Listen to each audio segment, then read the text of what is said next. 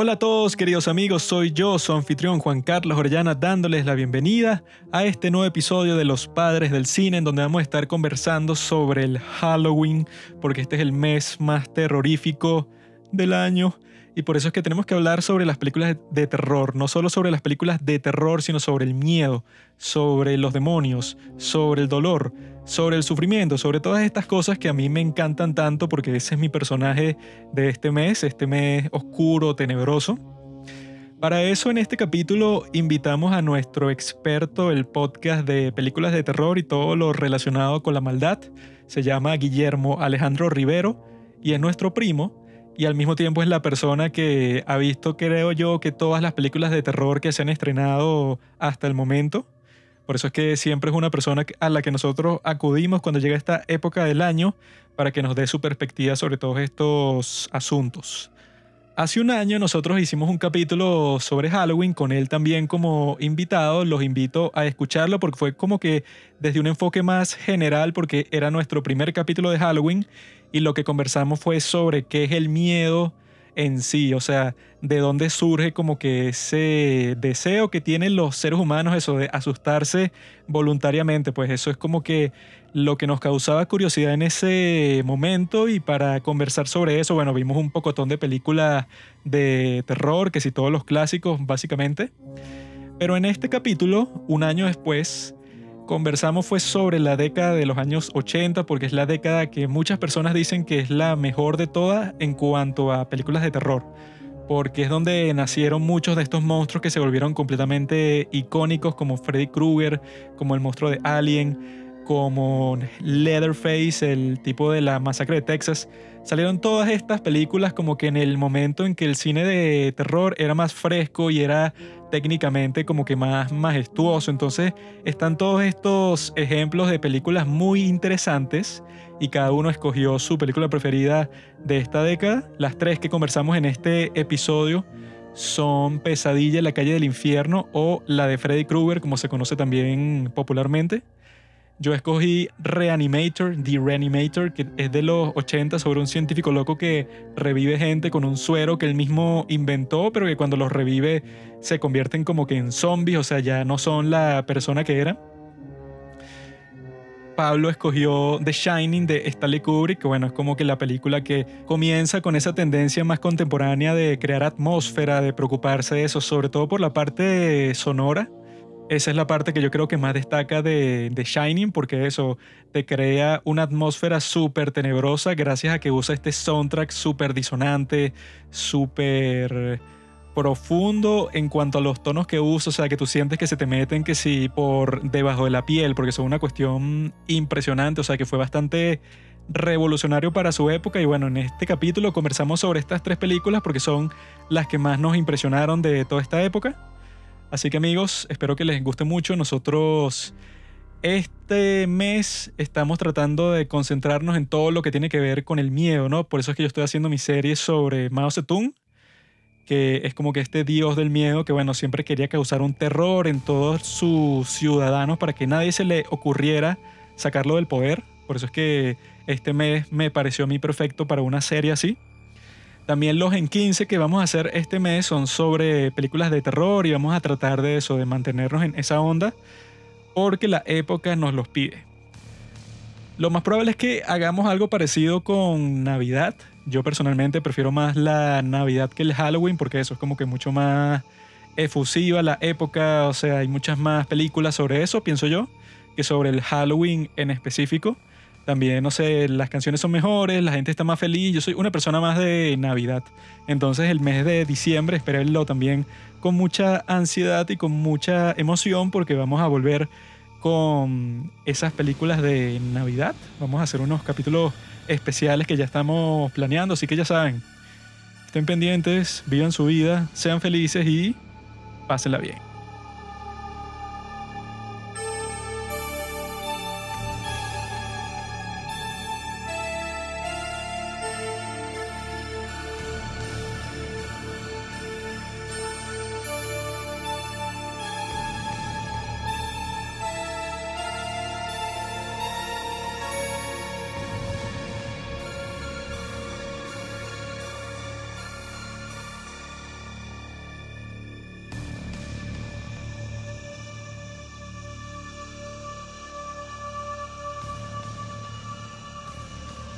Bienvenidos todos a este especial de Halloween. Un año después, nos reunimos los mismos demonios que estamos aquí en el fin del mundo, en el inframundo, en el sitio más oscuro que existe en el universo.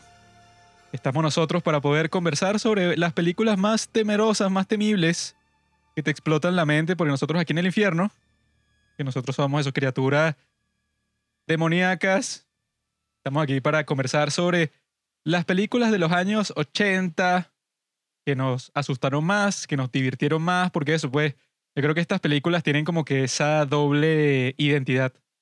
Te asustan, pero al mismo tiempo te dan risa, o sea, tienen como que ese contraste, lo cual está muy chévere porque luego las películas como que en el siglo XX se pusieron un poco más serias, como que no, todo es en serio. Aquí todo, no, mira, este es el gran fantasma. Todo es oscuro, Pero- todo es así serio, gris. Todo es un show así, cuando eso, las películas de terror así clásicas de los 80 y tal, como que eran más, ay, que bueno, es un monstruo y tal, todos sabemos que esto no existe, pero bueno, vamos a tratar de tomárnoslos en serio, pero tampoco 100%, pues. Y el día de hoy, además de el muchacho aquí, ¿cómo- ¿cómo es que te llamas tú? Juan Pablo Orellana Martínez de la No. Rosa, segunda Tú eres Trinidad y el, Bolívar. tú eres el, sec- el secretario de Satán. Yo soy Satán y tú eres mi secretario. Tú eres... El Cepú. Hay que aprendernos los nombres de los demonios. Son muchos. Y nos acompaña el invitado, que ya es la segunda vez que aparece en este podcast. Él estuvo el año pasado para hablar sobre Halloween, porque él es una persona así malévola. Le encanta así todo lo oscuro, todo lo sangriento, todo lo que tiene que ver con esta festividad del Día de los Muertos. Y por eso está aquí el día de hoy para compartir sus gustos y su conocimiento sobre el tema. ¿Verdad, Guillermo? Hello. Ese es Guillermo. Y como pueden notar por su voz, es una criatura demoníaca. O sea, es como que ya tiene una perversidad ahí dentro de sí. O sea, no tengo ni que describirla porque eso pues salta a la vista cuando lo escuchan. Los demoníacos somos nosotros. Estamos celebrando Halloween como dos semanas antes, una semana antes, no sé. Halloween no es un día, es todo el mes. Todo un mes de diversión. Una Y forma de para vida. otros todo el año. Exacto, para, no, bueno, para, para gente como Guillermo, él es como Santa Claus, pero del Halloween. Entonces él, él pasa todo el año eh, haciendo el plan de qué es lo que va a hacer la noche de Halloween, a cuántos va a matar y todo eso, para que cuando llegue el día todo salga de acuerdo al plan, pues. Mientras Santa Claus tiene la lista de los buenos y de los malos y se está preparando así para ver quién le lleva regalo, Alejandro está preparando, Guillermo está preparando eso, pues, y que bueno, esta es la lista, pero de los que voy a tomar su sangre. Tal vez. Pero este individuo también es la razón principal por la cual nosotros tenemos un Play 4. Muchas cosas han cambiado desde que escucharon a los padres del cine el año pasado. puedes regodearte, Guillermo. Puedes decirles a todos cómo lograste esa gran hazaña que ahora nosotros podemos disfrutar de todos los juegos de Play 4 que antes eran totalmente desconocidos para nosotros. Porque una de mis víctimas tenía un PlayStation 4 en su casa, así que después de que lo maté lo agarré. Y como era usado y lleno de sangre, nos lo vendió como en 3 dólares y yo quedaba bueno fino. Un tipo benevolente, sin duda alguna. ¿no? Y que la persona, o sea, esa de la que le quitaste el Play 4, ya no lo necesitaba, pues ya estaba muerta, pues. Entonces, ¿qué importa? Claro, eh, tal vez creo que dejé un poquito de sangre adentro, pero con un poco de, de limpieza eso, eso funciona perfecto. Y tengo una pregunta para ti, porque como es la segunda vez que estás en este podcast, yo tengo una segunda pregunta para los que nos visitan por segunda vez, para los que son invitados otra vez, que hasta el momento creo que han sido que sí, solo dos personas, Carlos y Pita. Y la pregunta es la siguiente, ya yo la respondí y Pablo también. Pero la pregunta para ti, para que la gente te conozca más y se sienta más cómoda contigo, es si tuvieras la oportunidad de volver a nacer, ¿qué nacionalidad te gustaría tener? O sea, ¿en qué parte del mundo te gu- gustaría nacer? Si tuviera que elegir, sería Canadá. ¿Por qué? Porque es frío y el infierno es frío. Eh, El infierno no es caliente con llamas. eh, no, para, No, eso es, algo, eso es lo que la gente piensa, pero eh, es una misconcepción. En realidad el infierno es bien frío. Ah, tú viste el capítulo ese reciente de Rick y Morty en donde van para el infierno. Estuvo fino. Sí. Estuvo chévere que todos son así como que unos sadomasoquistas que les encanta el dolor. O sea, que el dolor les da placer. Y sabes que eso estuvo inspirado en una película, ¿no? ¿Cuál? Hellraiser. Ah, esa nos falta todavía. ¿no? Esa está en Ajá. Amazon Prime. Y quizá la, la podemos ver este mismo mes porque eso, pues, el, el mes del sufrimiento, del terror, del dolor, todas esas cuestiones que a mí me encantan tanto. Y eso, tenemos que ver Hellraiser. También tenemos que ver la de Destino Final, que estaba ahí entre esas. Mm. Y bueno, ya Las que... originales las Las originales, las Sí, sí, originales. sí, las primeritas, ¿no? Tienen... Dale, entonces cuando las veas me avisa. Solo que estos tipos de Amazon Prime tienen, ajá, tienen un montón de películas de terror, pero son algo raros porque de Destino Final creo que tienen que sí que la 1, la 5, la 3, así que, que bueno, si yo quiero verla completa, no puedo. Bueno, para serte sincero, la 1, la 3 y la, pues la, eh, la 4 son las que más me gustan, porque la 5 es meh, con los nuevos efectos que le pusieron, entonces no, no es tan bueno. No, yo creo que a mí me gustaría porque yo creo en el destino. Entonces, sí, yo me pongo a ver una película de, de ese estilo y veo que eso, pues que Destino es el destino de los personajes que, eh, que les Morir. llegue una muerte terrible, coño. Creo que eso resonaría bastante conmigo, pues. Bueno, a mí me da risa porque nosotros justamente la idea es dedicar este mes a hablar de puras películas terroríficas, misteriosas. Entonces, nosotros estamos viendo así el catálogo de casi que todos los servicios de streaming y me da demasiada risa porque en Amazon Prime es como, ok, 10 películas conocidas de terror, que sí, El Juego del Miedo, eh, no sé, la de Pesadilla en la calle Elm, pero el remake. O sea, como que algunas películas así conocidas. Está la de Hellraiser, está VHS, pero entre esas 10 hay como 200 que son puras películas, o sea, que se ven todas de la mierda. Así, no, bueno, e- e- eso era lo que yo le estaba contando a él, que, que bueno, el 80% de las películas de terror que tienen son y que Piraña 3D. O otras películas, pero que uno no ha visto nunca y que Krampus. O sea, que parece que le gastaron que sí, dos mil dólares en total en toda la producción y ya, y es y que bueno, sería interesante ponerse a, a ver esas porque hay demasiadas, pues son como cuando tú buscas horror en Amazon Prime, te salen como 800 opciones. De esas 800 tú conoces así de vista como, como 50. De resto son puras películas que son y que, que, que no sé, que Mm. El jardinero asesino, y no sé, unas cuestiones así. No te burles de Krampus. Es, es- es- es buena para reírse un rato. Bueno, es que, ojo, todas esas películas yo digo que son una mierda, pero eso no quiere decir que no, uno no debería verlas, porque todas esas películas de terror, el género de terror en sí, es como el más conocido por ser el, como serie B, ¿sabes? Esas películas así de medianoche. Y yo creo que eso es casi que un arte en sí mismo, pues todas esas películas así medio malongas, pero que al mismo tiempo uno la pasa, o sea, tiene un buen rato, uno se da cuenta que está hecha así de la mierda. Es como un arte en sí mismo, diría yo.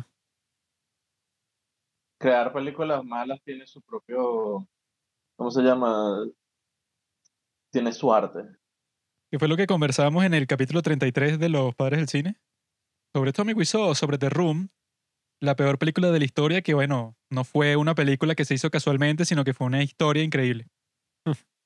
y que sí, o sea, yo creo que en esta época de Halloween, lo que nosotros hicimos en nuestro capítulo pasado, del año pasado, fue hablar así lo más general posible, porque vimos como 20 películas así de las clásicas de terror, pues que sí, Halloween, Viernes 13, está eso de la pesadilla de Elm y todas esas cuestiones. Y también conversamos sobre qué es el miedo, pues, o sea, ya como que cubrimos todo ese tema así de que eh, generalmente, porque la gente le, le, le gusta que si el Halloween y le gusta esta época del año, así que es toda perversa. Quizá tú nos puedes contar algo nuevo sobre eso que tú estás trabajando en los parques en Florida, ¿no, Guillermo? ¿Nos puedes contar algo que, que tenga que ver con Halloween. Mm, bueno, hay muchas cosas. Eh, ¿quieres iniciar por, por la historia de, esto por eh, cosas interesantes que hayan pasado? Lo mejor que tengas. Lánzate con todo. Ah, bueno, ahorita estamos celebrando el 30 años aniversario de, de la celebración de Halloween aquí. Eso es en Universal Studios. Yep. Entonces, eh, como está celebrando los 30 aniversarios, todos los iconos que tenemos de Halloween regresaron para dar un, un susto entre todos. ¿Y cómo es eso así en general? O sea, ¿cómo es el ambiente así en los parques? Yo obviamente nunca he ido en Halloween. Fui que sí cuando tenía 10 años, normal, pues, como cualquier turista en las vacaciones, pero yo recuerdo que la gente decía todo un drama y que no. Así, Ahí la gente le da que infarto. Aquí cuando es Halloween, bueno, están esos monstruos Mm. caminando por las calles aquí del parque y si tú te pierdes por ahí te asustan y te secuestran, Eh, no una no, cuestión eso, así. eso es horrible. Eso no se puede. "Er". Ah, bueno, creo que eso era en Disney, porque en Disney yo sé que si andas por ahí en la noche y eres un carajito, te secuestran y te ponen en la atracción de qué pequeño el mundo es. Aquí, aquí si te secuestran es para ponerte a trabajar, Ah, Claro. Como a, sa- a sacar la basura y a limpiar los trastes. Y cuando ves, eh, y cuando ves a alguien terrorífico, entonces o le tomas fotos o le das un golpe y te vas. Ah, y tú como trabajas ahí en ese Universal Studios, eres como que presencias como los tipos se ponen así en su conspiración para asustar a la gente que visita el parque. Ah, no, claro, ellos, ellos tienen sus planes antes de hacer todo, porque cuando tienen que hacer las preparaciones, lo primero que hacen es ponerse en los lugares donde va a haber más gente y, y solamente esperan para atacar. Y hay como unas reglas, ¿no? O sea, como es así que es en las casitas esas del horror, que es y que no, no te pueden tocar, no sé qué vaina. Hay como unos grados así, hay algunas que dan más miedo que otras. Hay algo así, ¿no? Eh, la primera sí. Eh, como siempre, no puede, no pueden tocarte, pero tú, tú tampoco los puedes tocar a ellos, pues. Porque ya sabes, eso es acoso sexual. Ah, Pero sí les puedo dar su buen golpe si se, si se acercan mucho, ¿no? Ah, no, claro, le puedes dar golpe y después ellos te demandan. Esa es la parte que da miedo. Ese es el mayor terror. Ese es el mayor miedo de cualquier estadounidense, que te demande una compañía así como Universal y bueno, vas a pasar en, en la corte hasta el fin de los tiempos. Exacto, por eso es que, ¿cómo se llama? Por eso es que ser abogado es lo más terrorífico que puedes hacer aquí, porque puedes demandar a cualquiera. Puros demonios, chupa sangre. Hay que sacar una película así que El abogado. El abogado del diablo. Ah, existe, ¿no? Esa se- de seguro la puedes encontrar en Netflix si escarbas lo suficiente en, en toda la mierda que tienen. Pero bueno, este tipo claramente está metido en los niveles del terror así más personales de del nuevo Hollywood, dicen pues que puede ser Florida, porque ahora dicen que todo el mundo se está mudando para Florida, están migrando de la Nínive que es Los Ángeles, y quizás se convierta eso en un nuevo sitio para grabar grandes películas en donde tú vives, en Florida, en los Estados Unidos. Y en cualquier momento, bueno, quién sabe, capaz te agreguen así en un casting para una de estas películas terroríficas y te conviertas en el nuevo Freddy Krueger. ¿no? Bueno, si, si- buscan a extras, aquí hay alguien que se siente extra en la vida. Coño, eso estuvo profundo. Yo también me siento extra, como que alguien más es el protagonista en este mundo y yo solo estoy así como que en el, en el, en el fondo de la toma. Free guy. Eres un, ¿cómo es que se dice? Yo soy como Free Guy, soy un, un NPC. NPC. NPC. Un NPC. Ah, yo creo que sí soy como un NPC, pues, o sea, Ah, como eso es un que insulto, ¿no? Que se usa actualmente. Claro. que Eres un NPC. es- era como decir antes normie, pero ya no es normie, sino es como que más actual decir NPC, Yes. pues. Como que tú eres un tipo que simplemente va por la vida si- siguiendo la misma rutina y tal, hace exactamente lo mismo, nunca piensas eh, como que cuál es la naturaleza de tus circunstancias, sino que tú siempre vas por la vida así como que totalmente pasivo. Ahora sabes que los emos se volvieron gamers, entonces en vez de decir la gente subnormal, ahora eres un NPC. Sí, yo creo que soy un NPC y el protagonista de la historia de este mundo el día de hoy puede ser que sí, no sé, Trump.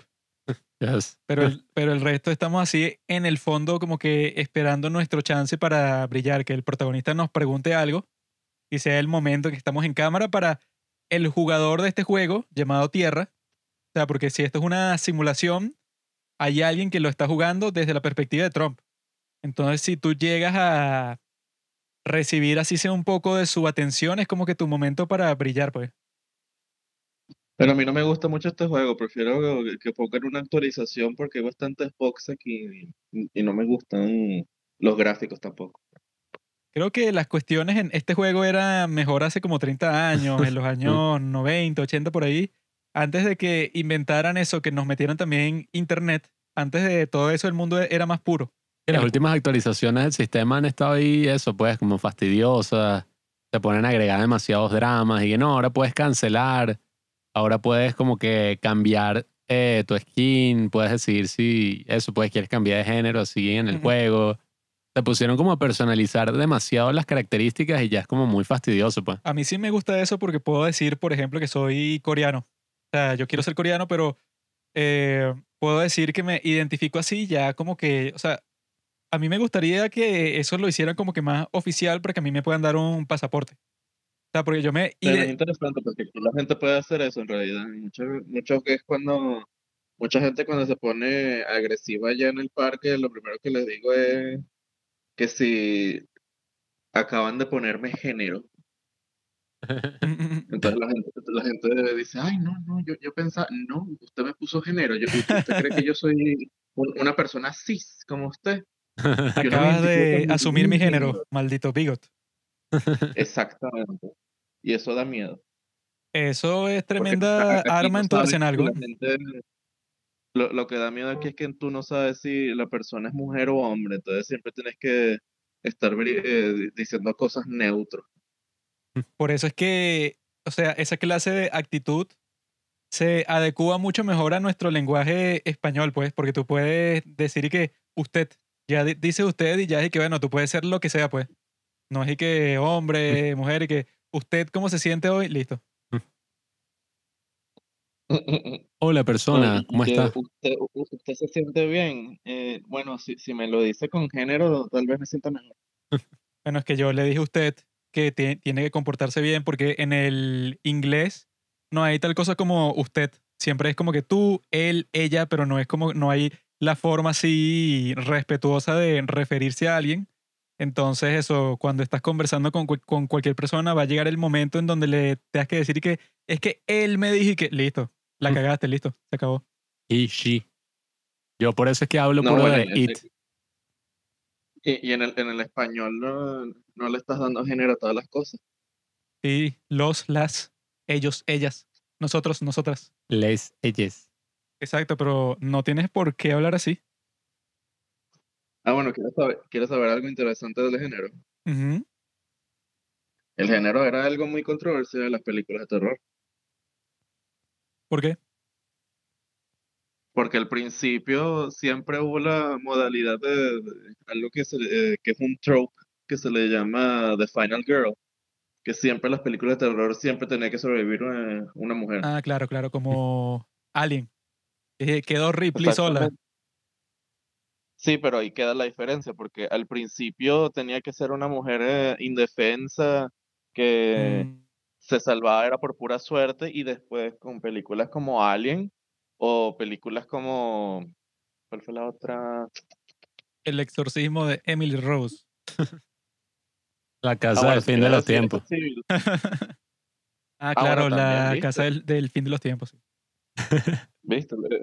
El, género ha, ha sobrepasado y, y han hecho que, el- que las mujeres tuvieran poder. Ahora, no he visto ninguna película en la que el, la última persona que sobreviviera fuera un hombre.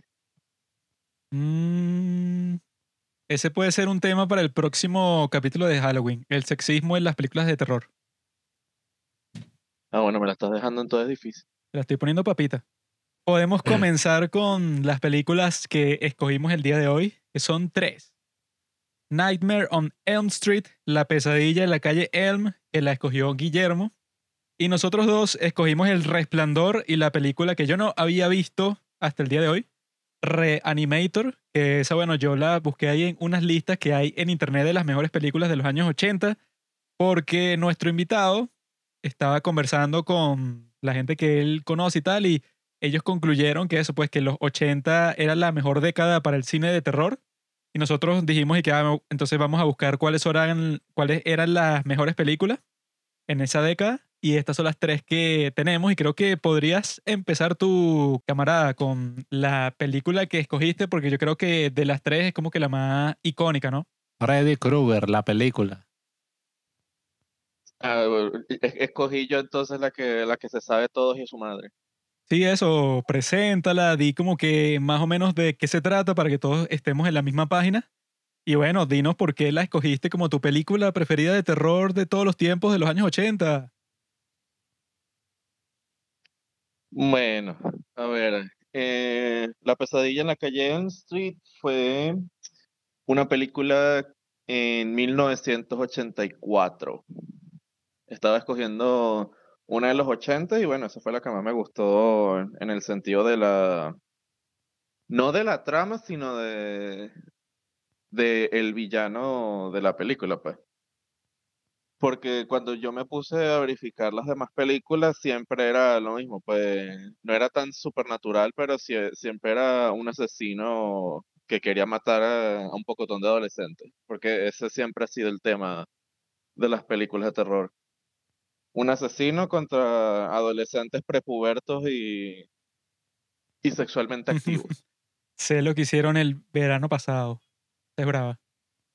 Ah, bueno, Jennifer Love ahí, bueno, encantadora. No, y es como en esta de, ¿cómo es que se llama? Friday the 13th, viernes 13. Que se nota como en parte ese moralismo así, que Eric, que bueno, los jóvenes que van al bosque a tomar y a drogarse y a tener sexo son los que este bueno, esta caraja, qué sé yo, termina asesinando. Sí, que te están diciendo y que, bueno, tengan cuidado. Tú no puedes estar por ahí eso eh, con toda esta gente haciendo lo que te da la gana porque esos son sitios peligrosos. En cualquier momento vienen y rácata, te matan. Bueno, es que esa era más o menos una de, de las reglas que la gente en esos tiempos trataba de, darle a, a, los jóvenes, pues que si tienes sexo, entonces te van a matar.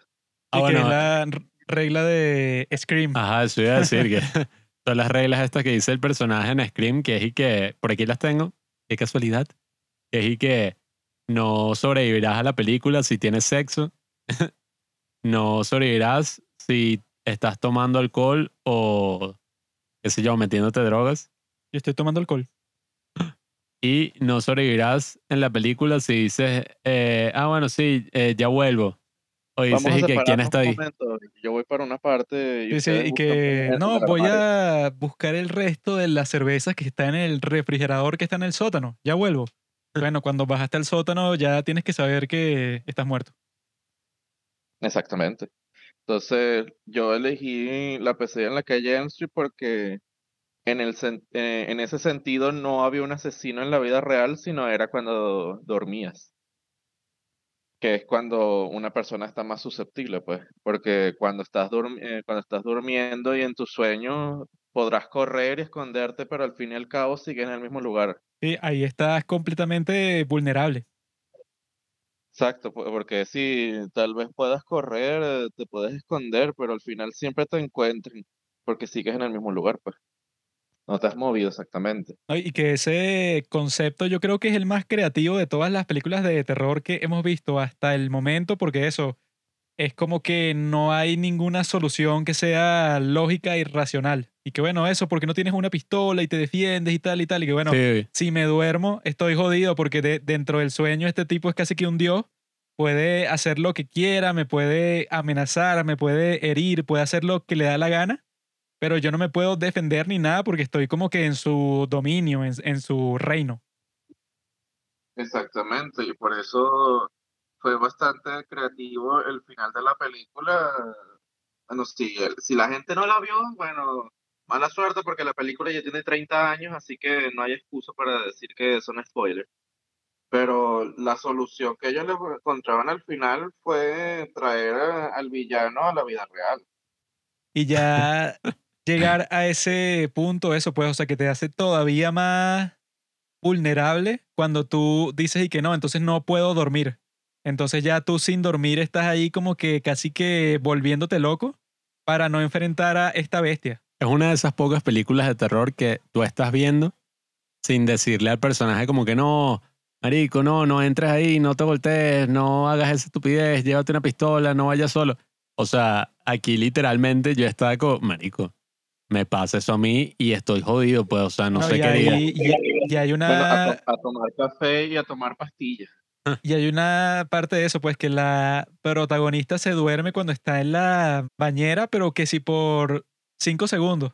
Y ya solo por eso, bueno, estuvo que si al borde de la muerte, pues, o sea, que no es que hay que, no, es que claro, es que tú sabiendo el peligro te pusiste a dormir, no sé, por 10 horas, ¿no? O sea, con tal de que te duermas cinco segundos ya es suficiente para que te conviertas en otra víctima.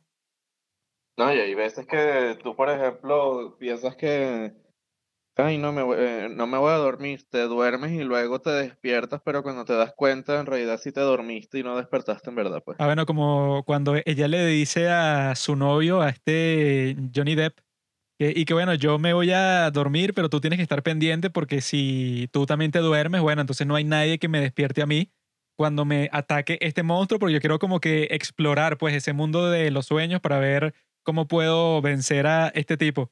Pero Johnny Depp también se duerme y cuando sale eso, Freddy Krueger, la, la tipa está completamente desesperada. Porque fue bueno, yo te traje a ti para que me salvaras, pero ni eso puede hacer. Y él, o sea, que era el único que no estaba soñando pues con Freddy Krueger, es el que lo matan de la manera más salvaje de todas, que yo me acuerdo la primera vez que la vi, y hoy qué mierda, o sea, este tipo, cuando todos los otros fueron como que no, bueno, el tipo eso, que si te, te empieza a cortar y te empiezas a desangrar y va poco a poco y eso, pero en el caso de él como que no tuvo piedad, porque con los otros y que, ah, bueno, te asusta un poco y eso como que te fastidio por un, eh, por un tiempo largo para que tú estés así como que más asustado. Pero en el caso de... La, escena cuando Freddy mata a la caraja en, la, en la cama y después la cama empieza a escupir sangre, me van a decir que eh, eso no fue recho. Sí, sí, es que en el caso de eso, cuando le toca la, la muerte a Johnny Depp, que eso sí, o sea, el tipo está acostado en su cama tranquilo y de un momento a otro como que la cama eso como que lo engulle a él como que se lo come y luego sale esa fuente de sangre que llena toda la habitación y entra su mamá en el cuarto justo en ese momento. Y eso, qué trauma más grande puede existir que entres al cuarto de tu hijo y hay como una fuente de su sangre saliendo de la cama. Pues yo dije, ¿qué?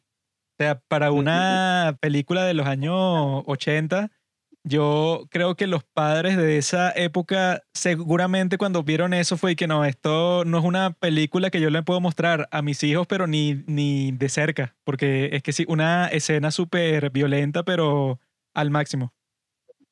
No, bueno, y, y, al final uno se da cuenta que el villano no era el único malo de la película, sino los padres también, pues. Lo digo porque los padres fueron los que mataron a Freddy, porque él era un asesino de niños. Mm, claro, claro. Y no, bueno. le dieron que sí poco tiempo en la, en la cárcel, entonces decidieron matarlo cuando el, el, carajo salió, lo quemaron, pero entonces el, eh, el, el, tipo se dijo que se iba a vengar de, los carajitos y, y, los agarraría en donde no los puedan proteger, pues. Bueno, si eso fue cierto, o sea, si el tipo sí era culpable de matar niños y bueno, eso por una estupidez durante el juicio lo dejan libre. Yo creo que eso que hicieron los padres quizá puede estar un poco justificado, pues. Porque si... Lo lincharon. Porque si tú ves eso, pues, y que no, bueno, este tipo mató un montón de niños y no solo eso, sino que si lo dejan libre, es probable que mate más niños. Entonces los tipos habrán dicho y que, bueno, vamos a deshacernos de él, pues. Claro, pero eso mismo fue lo que hizo, pues, porque Claro, ay, si lo dejamos, si se lo dejamos libre, entonces matará más niños. Bueno, al final, cuando lo mataron, siguió matando más niños y, les mató a todos los hijos. Sí, es que. Maldito Freddy. Esa película a mí me parece muy, pero muy interesante porque incluso si uno no la había visto, como yo no la había visto hasta el año pasado, era como que, ajá, uno ya sabía casi de todo cómo funcionaba, o sea, todo el concepto, uno conocía al personaje este de Freddy Krueger. Es yo creo que uno de los personajes así más reconocibles de todo el cine de terror. O sea, este tipo con el suéter como que verde y rojo, el sombrero, el guante este, está todo quemado. Que bueno, en el remake se hicieron una mierda, ¿no? No, olvídate del remake, eso no existe para mí. Sí, que bueno, el, el remake, coño, nosotros lo vimos el año pasado, después de ver la primera, o sea, como que dijimos, y que, ah, bueno, vamos a ver el remake que todos dicen que es malo. Y ver, o sea, la broma envejeció mal. O sea, te ponen como que todo esto del 3D y todas esas cosas, así que ya no tienen sentido. Bueno, eh, eh, eso que, no han hecho con, con los remakes de todas esas películas, porque siempre uno cuando escuchaba de iconos de Halloween, siempre eran, eran cuatro, que eran Freddy, Jason, Michael y el cuarto era... Leatherface. Sí, puede decirse, sí. Ponlo. Eso, e- esos eran los que daban más miedo porque eran las, las películas interesantes, pues, y todas esas salieron en 1980.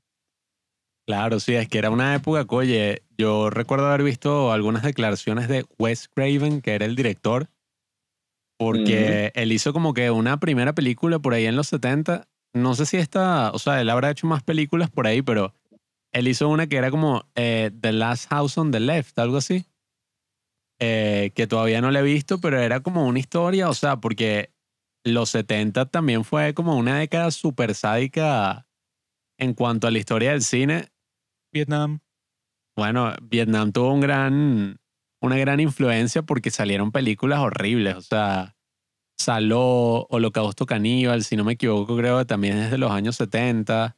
Te explico, Pablo. En los años 60 comenzó el renacimiento del ser humano a través de las drogas psicodélicas y a Mm. través de la pastilla anticonceptiva. Luego de la Segunda Guerra Mundial, los seres humanos entraron en ese estado en donde estaban evolucionando de la manera consciente y era el amor libre. Entonces pensaron que el mundo había cambiado para siempre. Esa gente se volvió débil. Luego de eso llegó la guerra de Vietnam, cuando se estaba terminando esta revolución hippie y los mandaron a la guerra. Tú pasaste del paraíso psicodélico a la guerra infernal en la jungla y de ahí es que viene todo el terror. Tan, tan, tan. El sociólogo del podcast ha hecho su análisis. Eso siempre es el drama, así que si los 60 y después de los 60 llegaron los 70 a decirle a todos los americanos de mira, esta es la realidad. Los hippies, ¿quiénes son los hippies? Charles Manson y su familia, o sea, una vaina así, pero eso, o sea, en los 70 se vio como que toda esa vaina experimental, el cine internacional, películas como medio independientes, así de arte. Y en los 80, que muchos decían que ya era como más la época del conformismo y cosas así, eh, la felicidad, qué sé yo, así. Incluso dicen que era como políticamente correcta con este Reagan. Tenemos estas películas así que hemos mencionado, la de Viernes 13, eh, bueno, la que estamos hablando ahorita, de Pesadilla en la calle Elm. ¿Cuál? La de Halloween, ¿no? Esa es de los años 80. La Halloween, sí, la primera.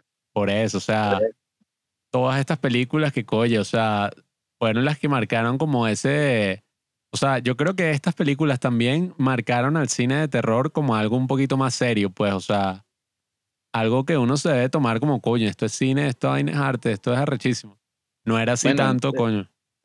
Eso, e- eso era en ese tiempo, pero ya con el tiempo el terror fue yendo para la, para la comedia más que todo. Mm. Scary Movie.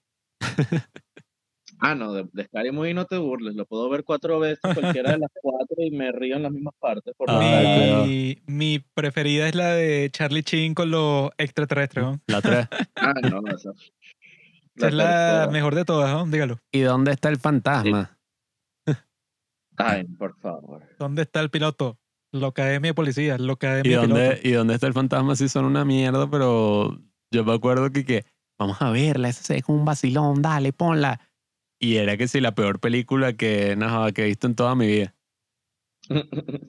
No, y que Ah, Disaster saber movie. Quiero saber un, un tip eh, interesante, porque recordando lo que tú habías dicho de, de las reglas de Scream, Lánzalo, lánzalo. eh, no sabes quién fue el director de esa película, ¿no? Ah, bueno, exactamente. Fue el mismo de Pesadilla en la calle. Wes Craven, sí. Wes Craven. Sí, porque al final él mismo se dio cuenta que todas las películas daban por, eh, ah, por hacer las mismas cosas.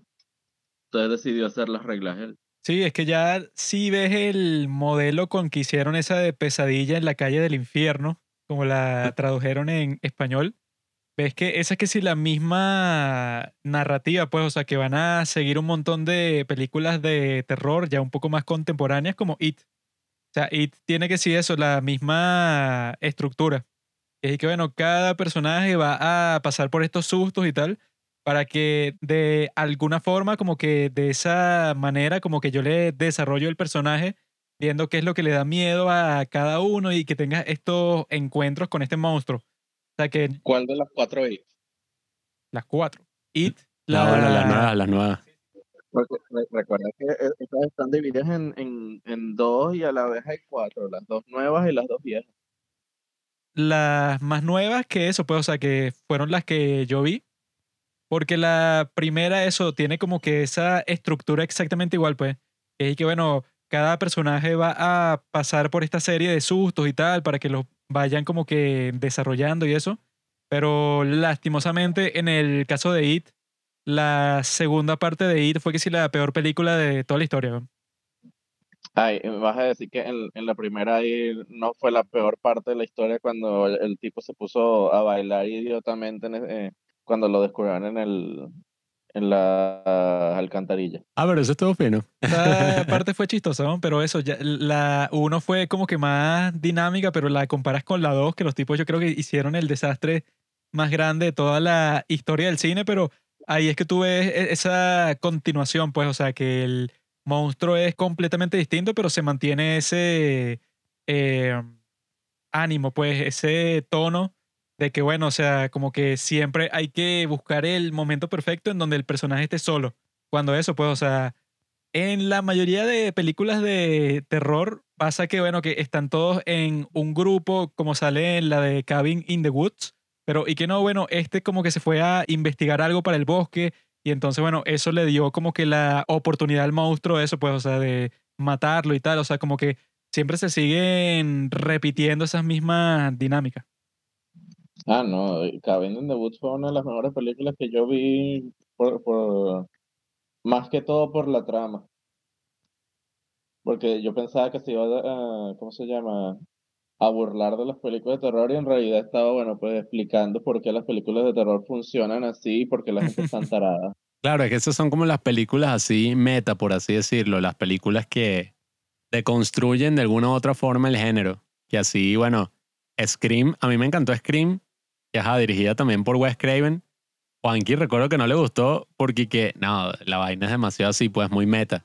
Sí, es que yo no fui tan fan de Scream porque todos los chistes son y que, oh, mira, esto es una tendencia de las películas de terror, nosotros no le estamos haciendo, sino que nos estamos burlando y que bueno, A mí eso sí me encantó. quizás si yo viera esa película cuando salió, bueno, pero ya cuando uno vio que si todas las de Scary Movie y, Nah, y toda esa cuestión llega, un, llega a un punto de, de que el hecho de que todos los chistes sean meta es y que bueno, ya tengo chistes meta, así que si con Deadpool, con todas esas, ya es como que una sobrecarga de chistes de ese estilo.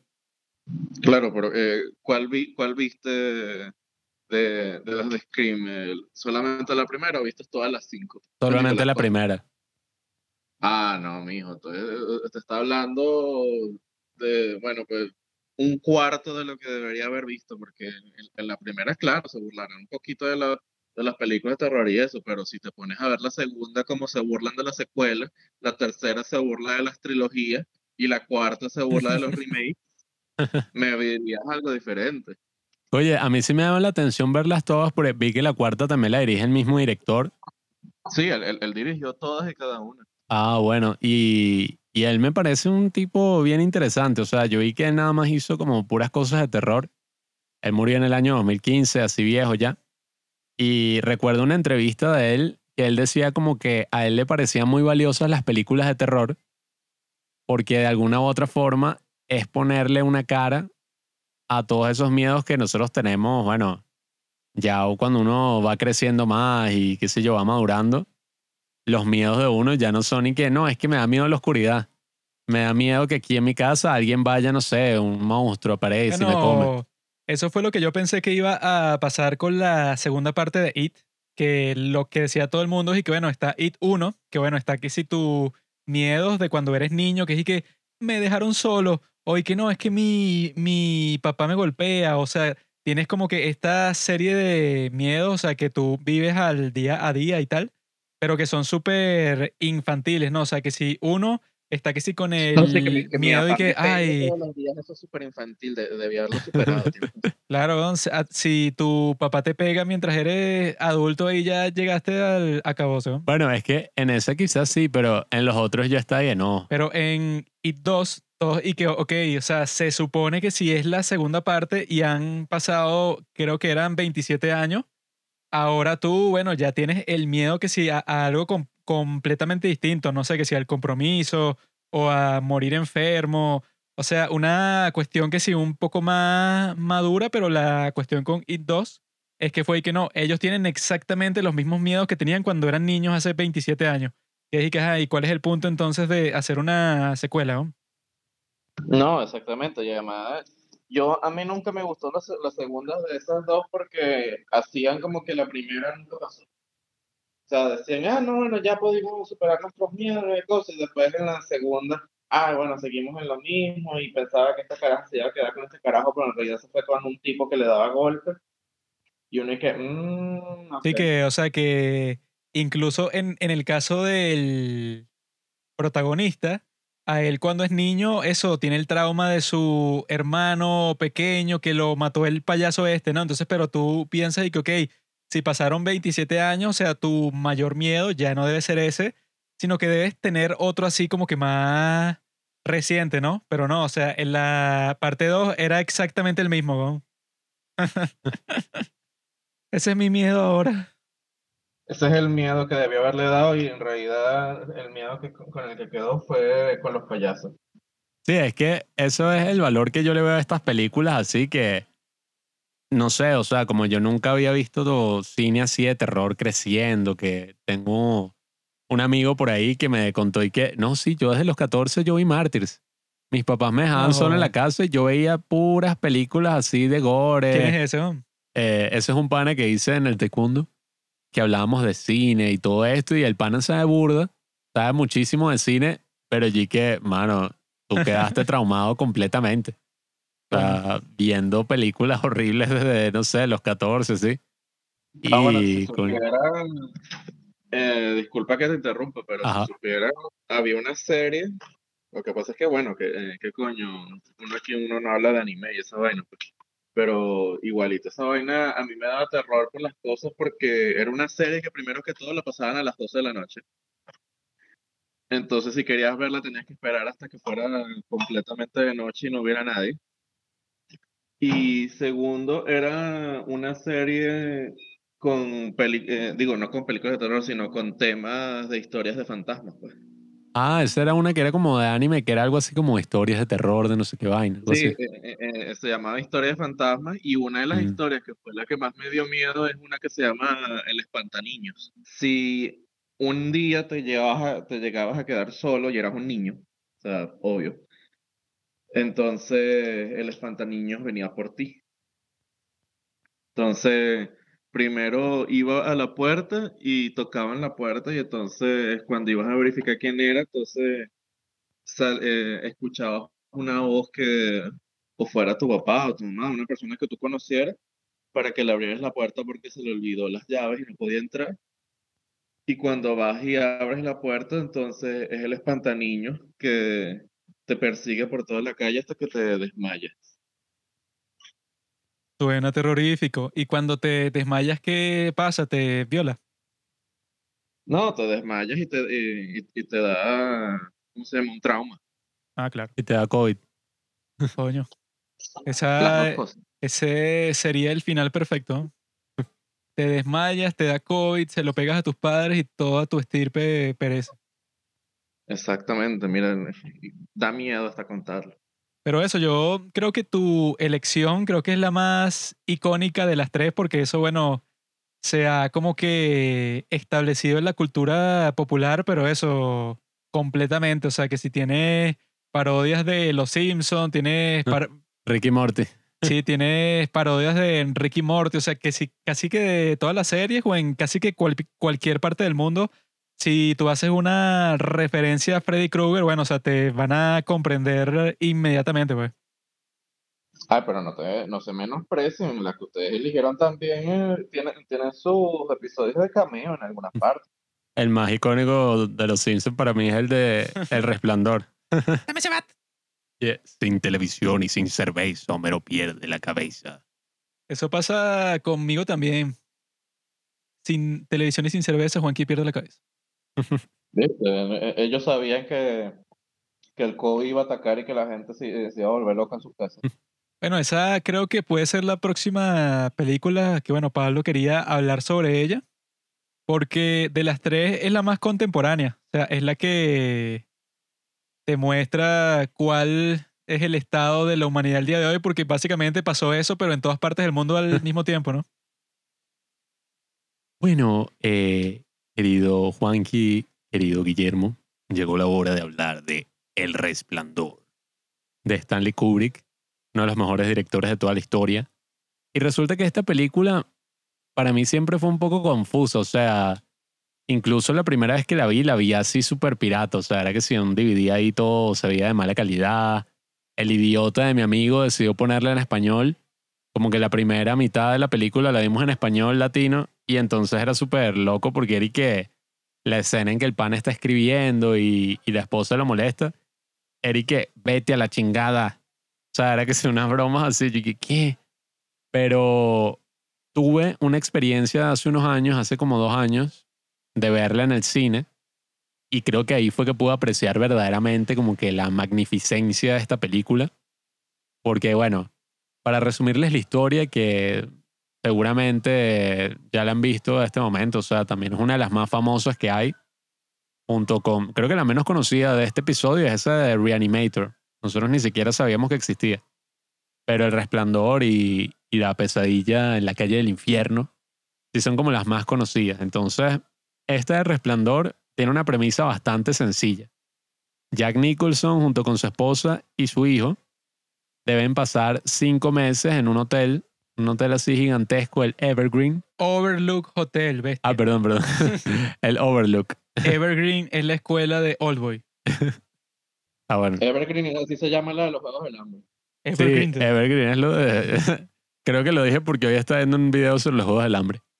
Pero bueno, el Overlook Hotel, disculpe, que nada, o sea, cuando es invierno, no recibe gente y al estar en un lugar así de Estados Unidos donde hay muchísimo frío, o sea, donde la nieve pega súper fuerte, necesitan a alguien que se quede cuidando el hotel, pues alguien que atienda las averías técnicas y esté básicamente eso, cuidando el hotel para que no quede abandonado como por cinco meses.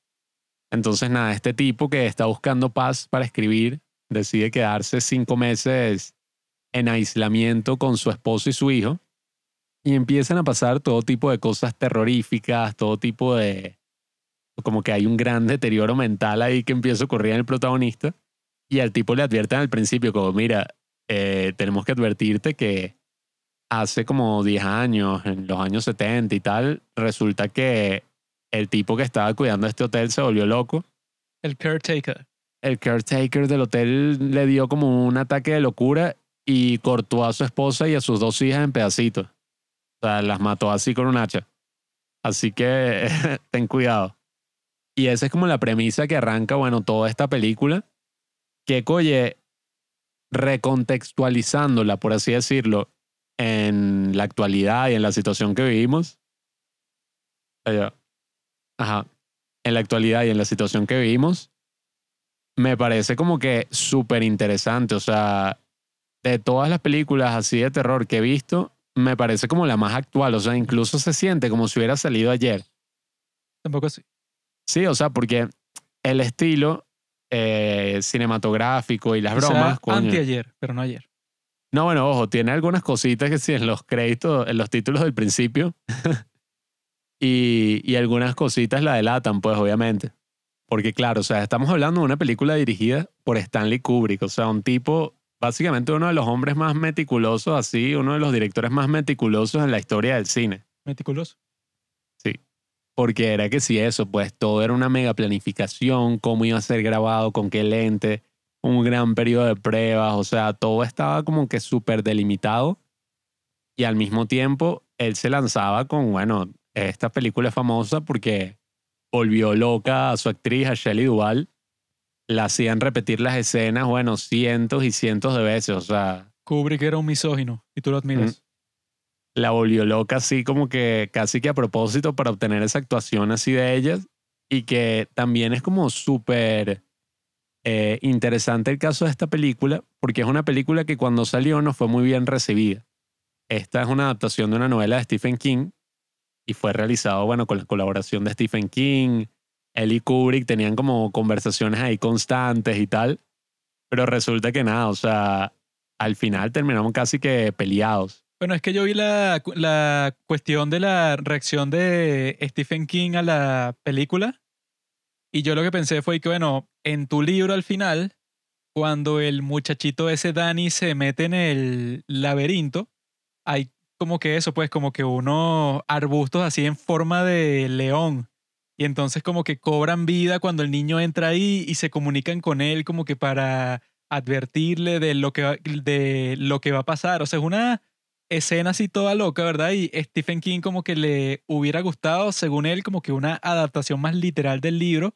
Pero si eso, si tú en tu libro tienes esa escena, que bueno, trata de meter esa escena en el tono de esta película, pues, o sea, que es como que todo macabro así y tal, y de repente hay como que unos animales CGI hechos de grama en el laberinto, o sea, sería que si la cuestión más fuera del lugar de todo el mundo y ese es solo el final, o sea, que dicen que varias partes del libro eran como que totalmente fantásticas, pero en el sentido de que si tú lo tratabas de adaptar para el resplandor, o sea, que se estrenó en 1980, quedaba totalmente ridículo que si con los efectos de computadoras de esos tiempos, que bueno, que si tú tratabas de hacer cualquiera de las escenas así como que todas místicas y fantásticas del libro, se iba a ver súper ridículo dentro del contexto de una película de Stanley Kubrick, pues. No, bueno, ya está. En el libro, eh, el tipo eh, recobraba la razón y, le dijo al carajito que se fuera con la mamá.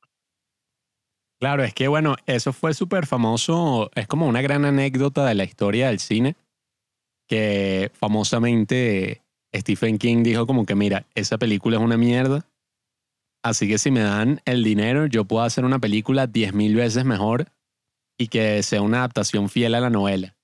Le dieron el dinero, hizo su versión de la película y fue una completa porquería, o sea, casi que nadie la vio. Fue un completo fracaso y han salido varios videos comparando ambas películas y sí, o sea, la gran diferencia es que aquí lo más valioso no es únicamente la historia, sino como este Stanley Kubrick sabía, lo que tú puedes comunicar a través de las imágenes y a través del cine como tal es muchísimo más potente, o sea... Es que la misma It si tú le tratas de hacer una adaptación como que completamente fiel al libro, bueno, hay una parte que es como que no, bueno, esta tortuga que es como que un dios que controla, no sé, que si el tiempo, y hay una araña que está hecha así como que de una sustancia así tan espesa que si como la brea así negra y tal, y entonces los personajes entran dentro de la sustancia de la araña y tienen una batalla cósmica con esta tortuga y tal. Bueno, o sea, él es famoso por decir que, que, ah, este es el autor que no se hace finales. Sí, o sea, dime cómo vas a adaptar eso al cine sin que se vea como la cuestión más ridícula de todo el mundo.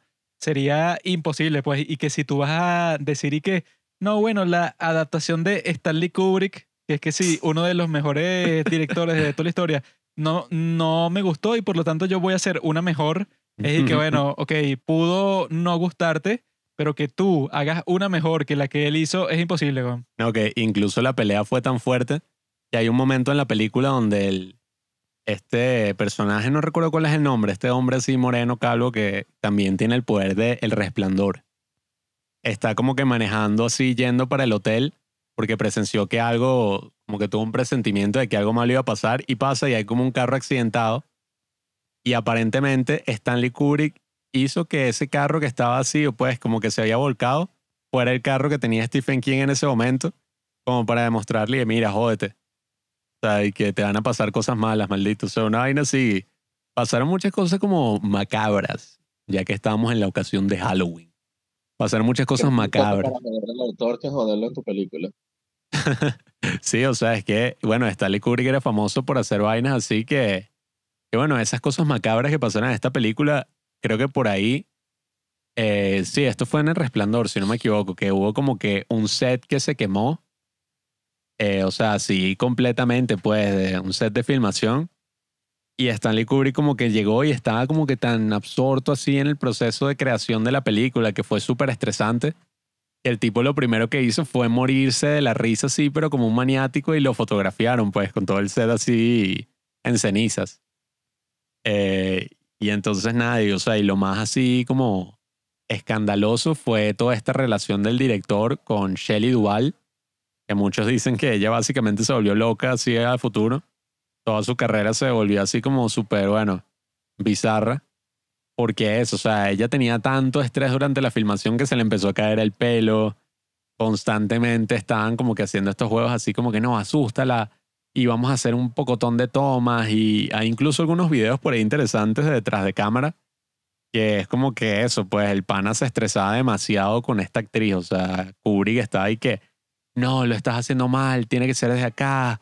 Estás jodiéndonos a todos el tiempo, lo estás cagando. Y yo, qué mierda. Creo que hasta le dijo estúpido y todo, y, hasta quería cambiarla, pero ya no había tiempo para hacer. Sí, o sea, es como muy cruel, pero al mismo tiempo, oye, o sea, consiguió tremenda actuación de Shelley Duvall. Porque, bueno, hay que recordar que también eso es algo que me pareció muy interesante. Que ahorita todos conocemos El Resplandor como, bueno, el gran éxito así, esta película icónica. que eso, pues, como la película más terrorífica, así, de su momento, cuando salió, estos actores eran como que, bueno, ¿sabes qué es eso? O sea, Shelley Duvall y Jack Nicholson. Jack Nicholson obviamente ahorita es una leyenda, pero hasta en el mismo momento eran como estos actores así un poco alternativos. Y en el momento en que salió la película fue nominado un Razzie. O sea, todos estaban era burlándose y que, verga, qué mala es, mira qué mal actúan, qué mal actúa esta Shelley Duvall, les parece una loca cuando, o sea, uno de los momentos más icónicos de la historia del cine es este momento cuando el carajo eh, parte la puerta así con un H que Here's Johnny. O sea, una película que tenga todos estos momentos, wow, o sea, es como uno ni se imagina que haya sido odiada cuando salió. Eh, mira, el momento más icónico que cuando la caraja subió y verificó que había un tipo que le estaban dando una manuelita por un, un carajo en, un, un, disfraz de conejo, me vas a decir que eso no es... Un disfraz, un disfraz de perro creo que era. bueno, era un, e, era un animal. Esa fue la primera instancia de, de furries que hubo en, en, todas las películas.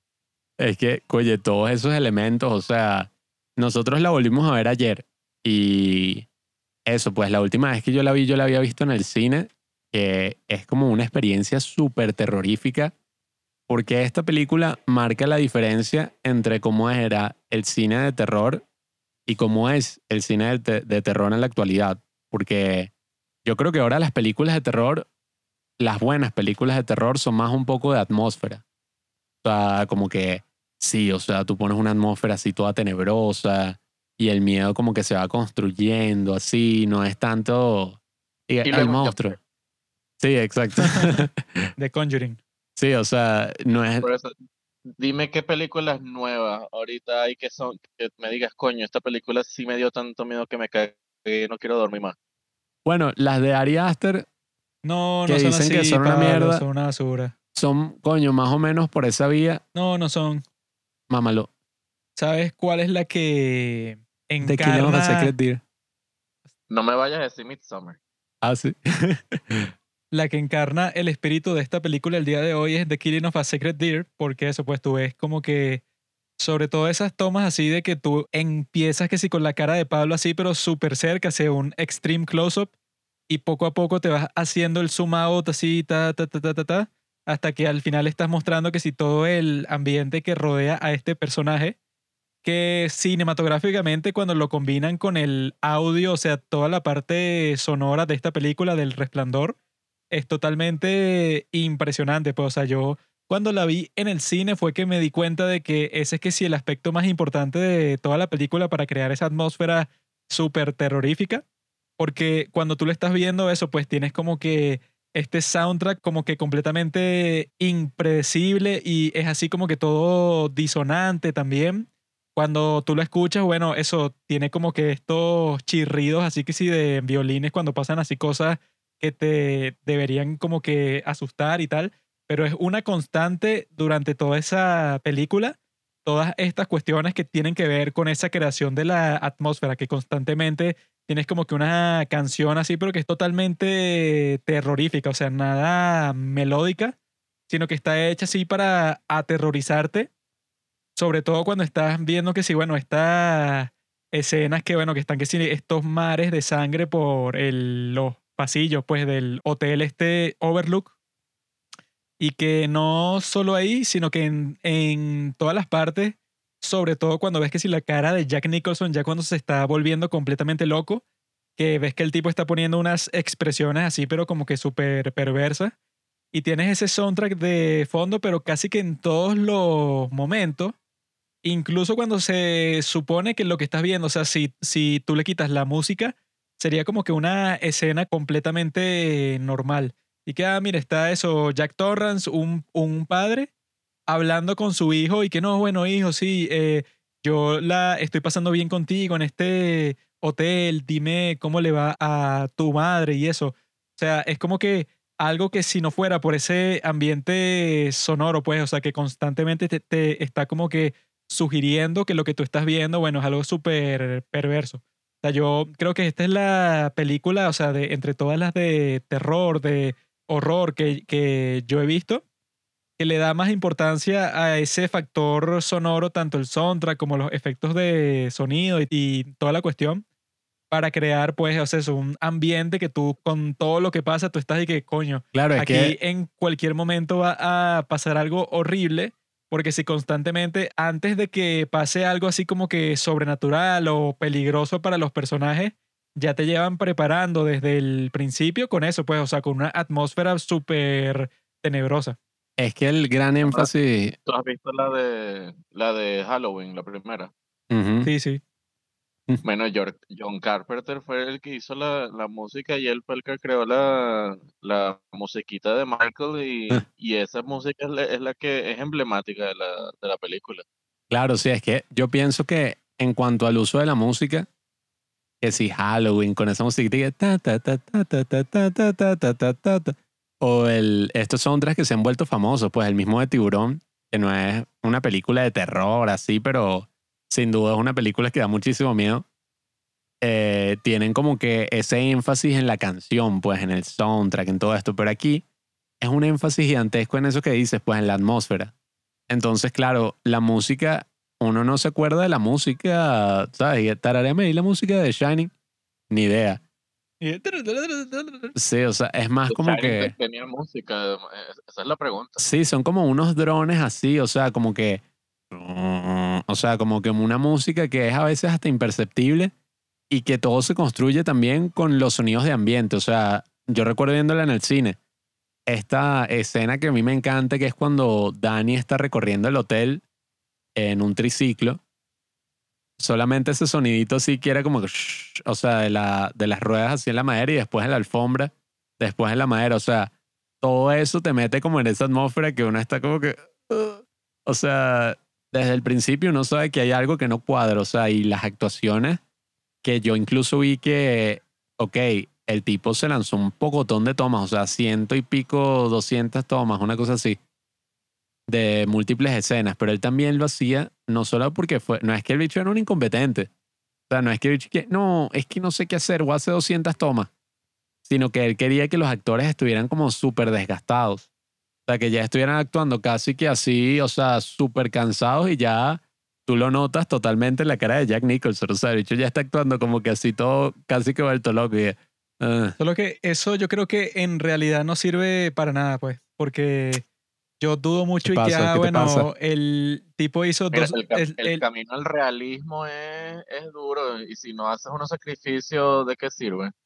No, o sea, yo creo que el tipo eso, con esa exageración y que no, yo hice 200 tomas de esta escena y que bueno, sí, claramente, o sea, júralo, que la toma número 153 es totalmente distinta a la toma, no sé, 70. O sea, yo creo que sobre todo con actores profesionales, como que no tienes que hacer que los actores pasen por un infierno solo para que la interpretación sea buenísima.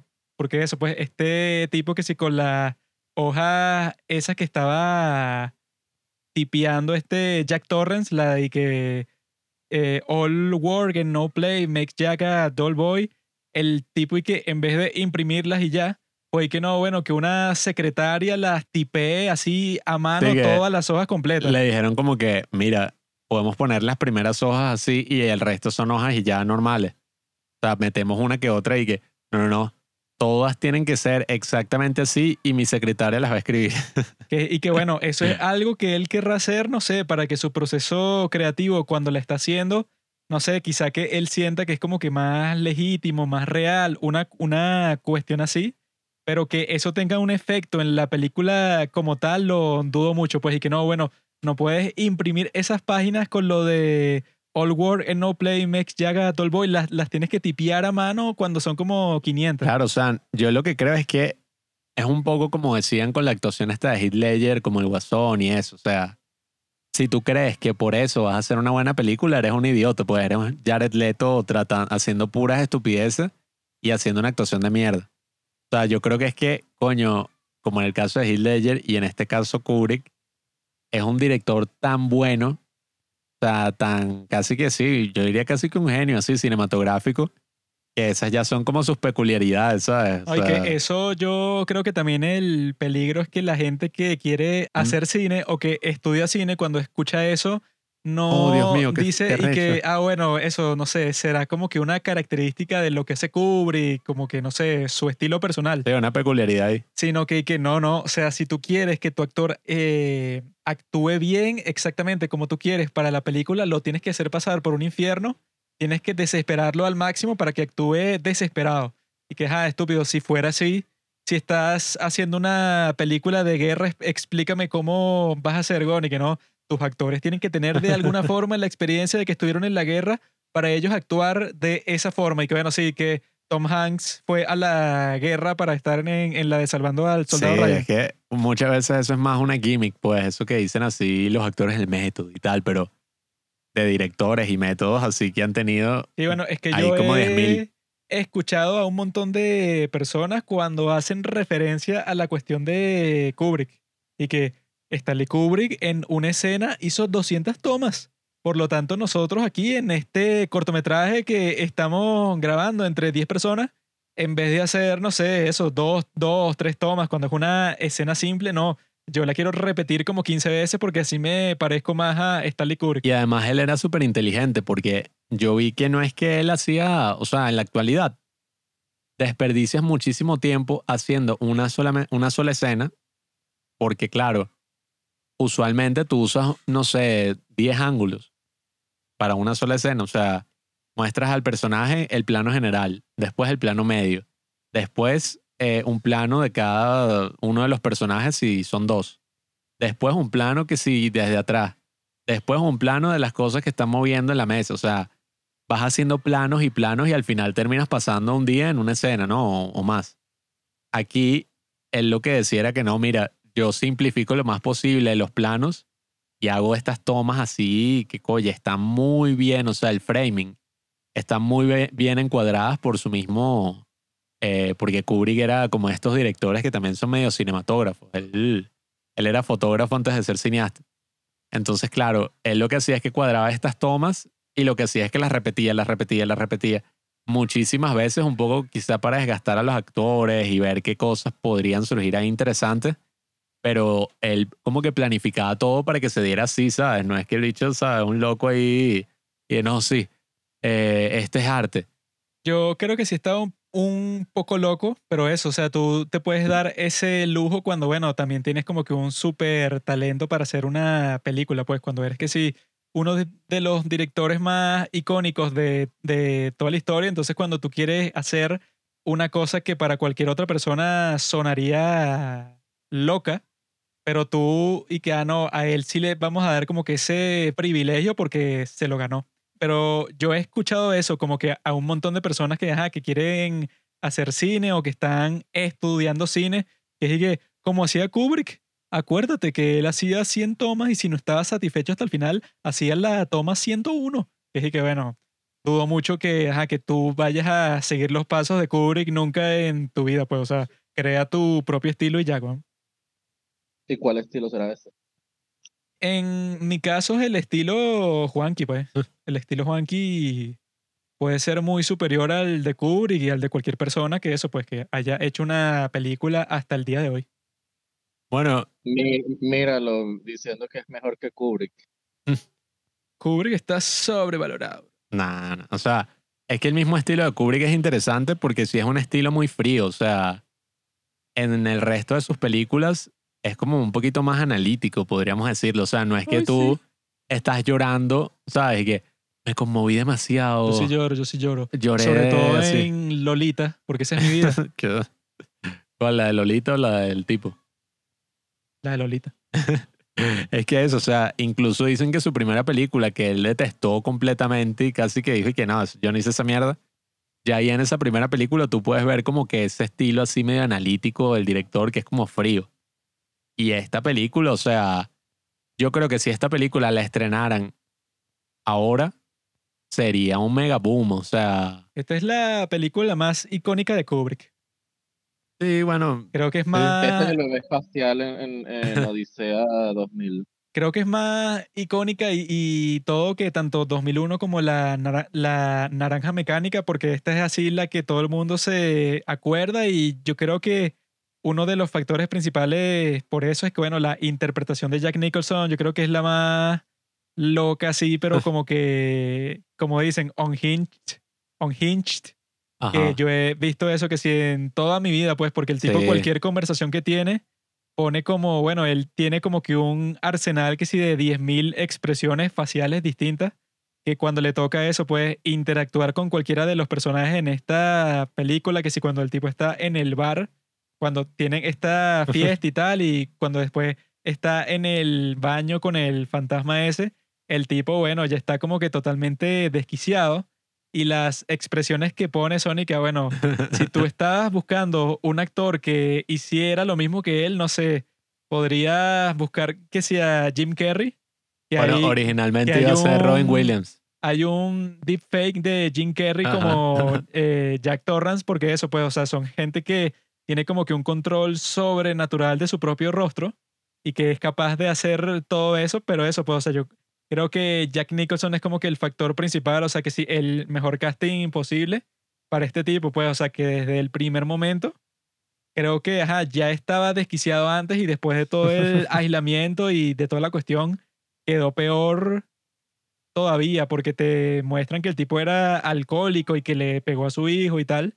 Y que bueno, que hay como que un indicio cuando él está conversando con el bartender ese, porque dicen que él y que no, dice, no, llevo cinco meses sin tomar, o sea, que si to- todo el tiempo que ha estado ahí en aislamiento, cuando y que él, le- después de que le pegó a, a su hijo, a Danny, le prometió a su esposa que no iba a tomar más alcohol. Sí, es una Pero y que figura. eso fue hace tres años.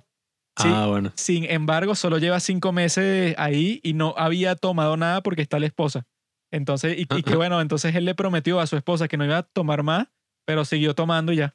Es una figura parecida así como al Stephen King, pues, el Stephen King de los años 70, 80, que era este bicho así adicto, que quería escribir y... Adicto, pero a la cocaína. Sí, sí.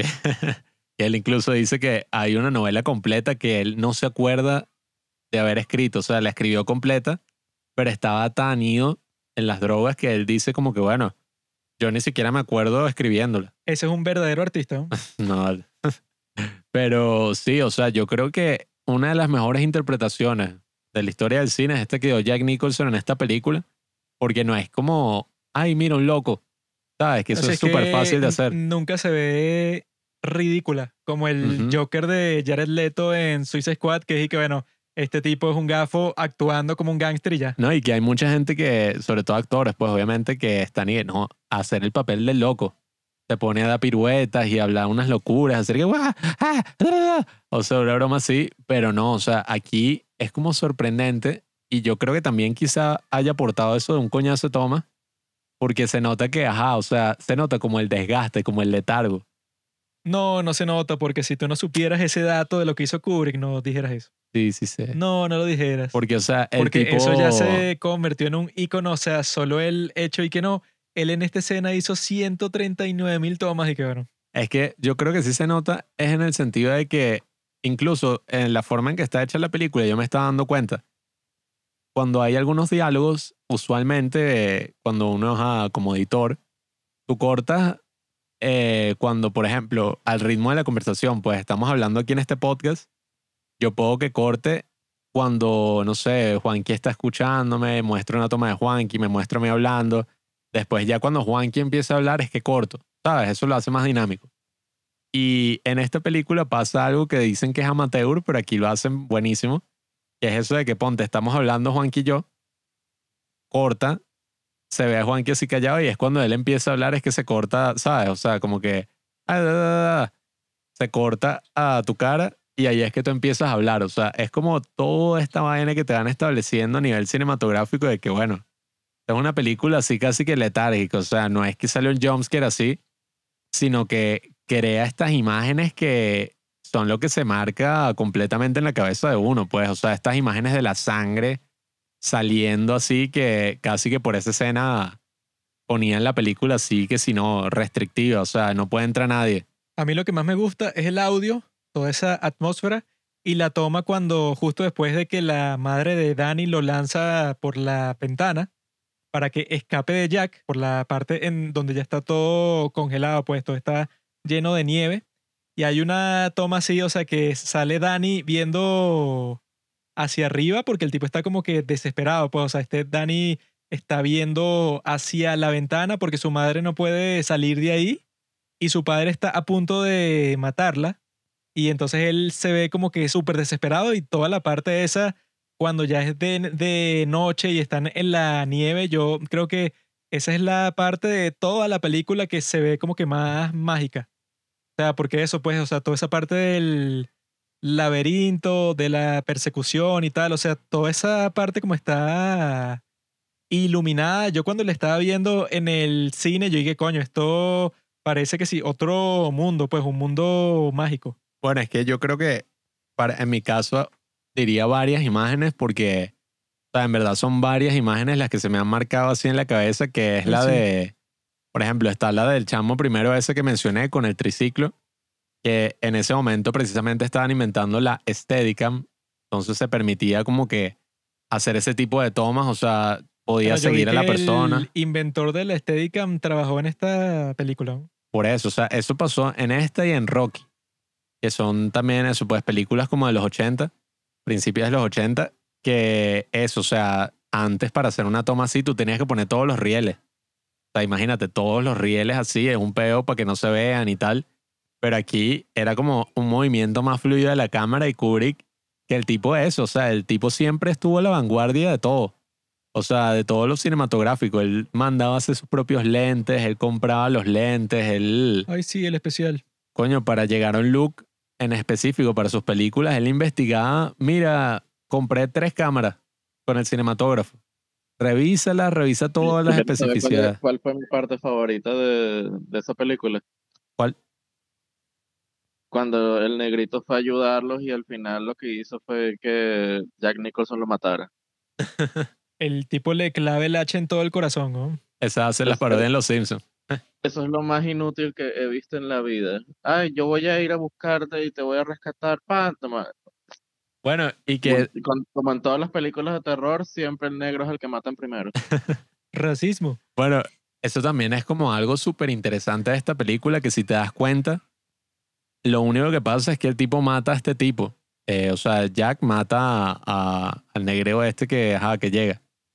Pero en general, o sea, no hay más violencia en la película. Pues, ajá, la tipa que el medio lo aruña ahí con el cuchillo y tal.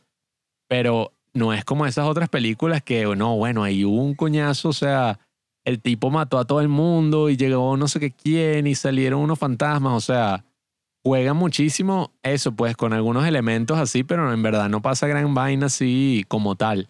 Bueno, lo más importante es qué es lo que pasa al final, que ves la foto ahí que Jack Nicholson está en, mil- en 1921 en la fiesta del 4 de julio y que yo vi en un video de YouTube que, que este Kubrick dijo que eso es como que una pista para la reencarnación de Jack Torrance, como que esa era una versión de él y que por eso es que él cuando va para el salón de baile y tal, como que conoce a todas las personas y que él dice al principio, cuando está con este hotel y en el, en el Overlook, cuando él conversa con su esposa, que le dice que él siente como si ya estuvo ahí, pues como si fuera un déjà vu.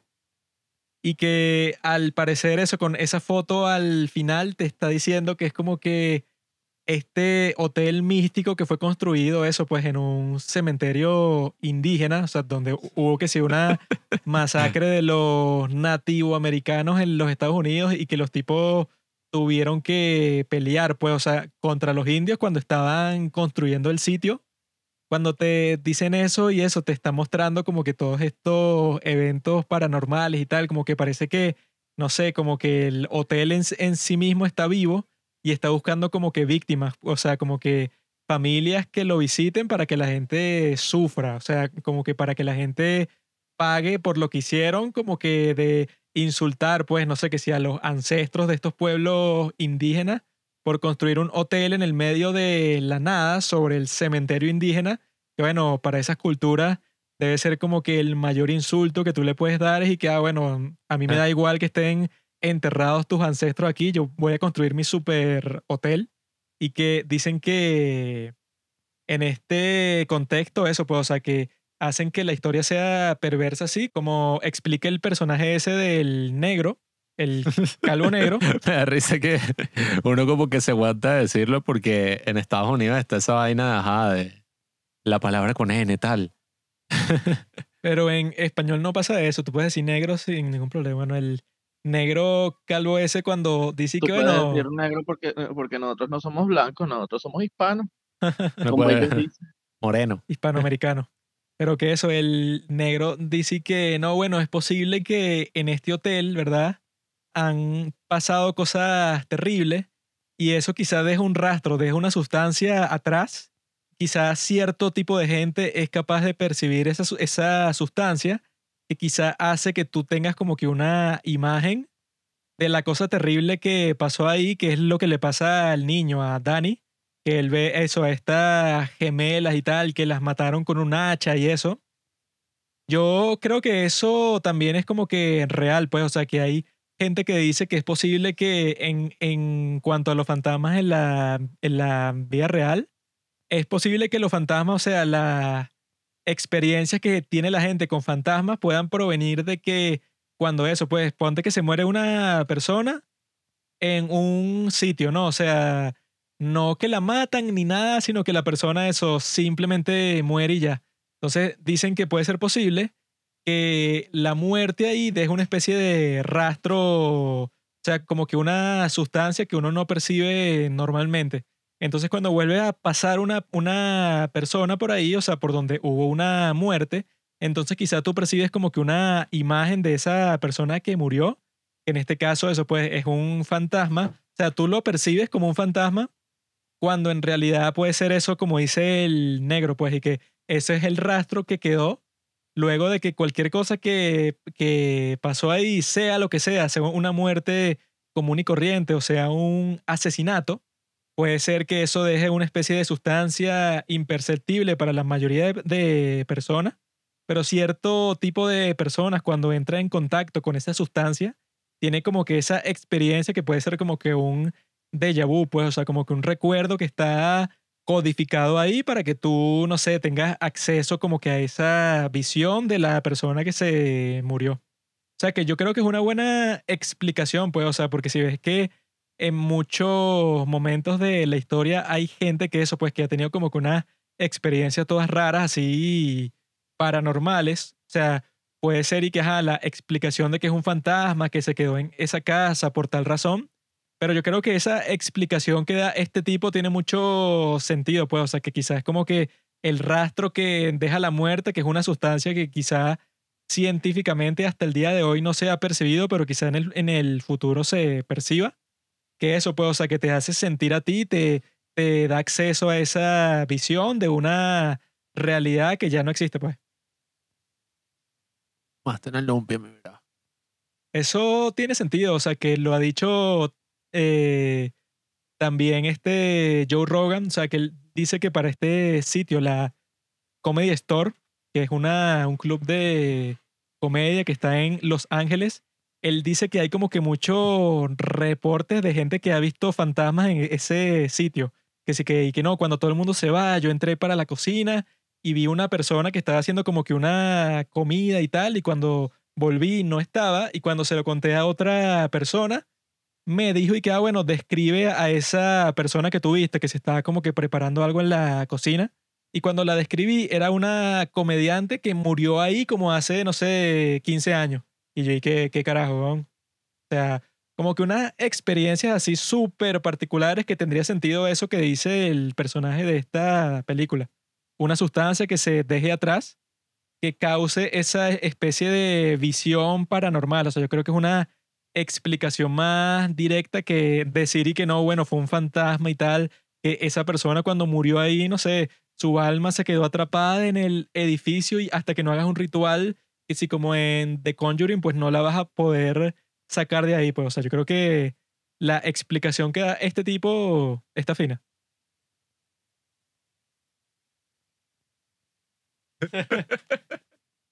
Qué silencio, vale. Me suicido después de eso y ahí quedé. Todavía que- bueno, pero yo creo que ya es momento de pasar a Reanimator. Eh, es la mejor de todas. Dijimos muchas cosas interesantes sobre The Shining. Lo último, bueno, quería resaltar esos planos eh, que, como te decía, o sea, en verdad tienen muchísimas imágenes que quedaron marcadas. O sea, esta de Jack Torrance congelado al final, esa vaina me da demasiado miedo. Así cuando era niño, yo que, ¡ah! O sea, es súper creepy. Eh, toda esta, la de las dos chamitas, las dos gemelas, como hacen ese corte de las dos gemelas, así que, come play with us, Danny y después las dos bichas masacradas. Y esta toma que, bueno, ha sido como una de las más famosas, que es la de la sangre, pues. Ah, bueno, y que dicen que, bueno, Tony, ¿sabes? Como que el amigo Mm, imaginario de Danny, el que Ay, al parecer percibe el futuro. Supuestamente que en el libro explican quién es Tony y resulta que Tony es Danny en el futuro. Y está tratando de ayudar a su versión de niño, no sé por qué, pero eso, pues, o sea, no, no, no vi como que esa parte... Eso, eh, eso creo que sale en la, en la nueva película, la de mm, Red Room. Sí, sí, ah, o sea, ajá, que esa- Doctor Sueño. Doctor Sleep, sí, o sea que dicen que eso, pues, o sea, que la verdadera identidad de Tony es Danny, pero del futuro. Y I don't wanna go there. Esa, yo no vi ese Doctor Sueño porque en verdad me está un poquito a culo. Yo tampoco la vi y dicen que es medio mierda.